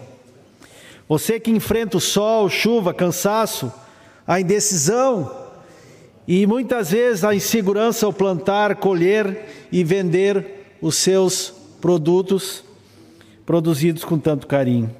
Você, agricultor, que passa muitas vezes despercebido e até discriminado por sua humildade e sua falta de oportunidade mas na lavoura somos conscientes de que vocês são doutores naquilo que fazem.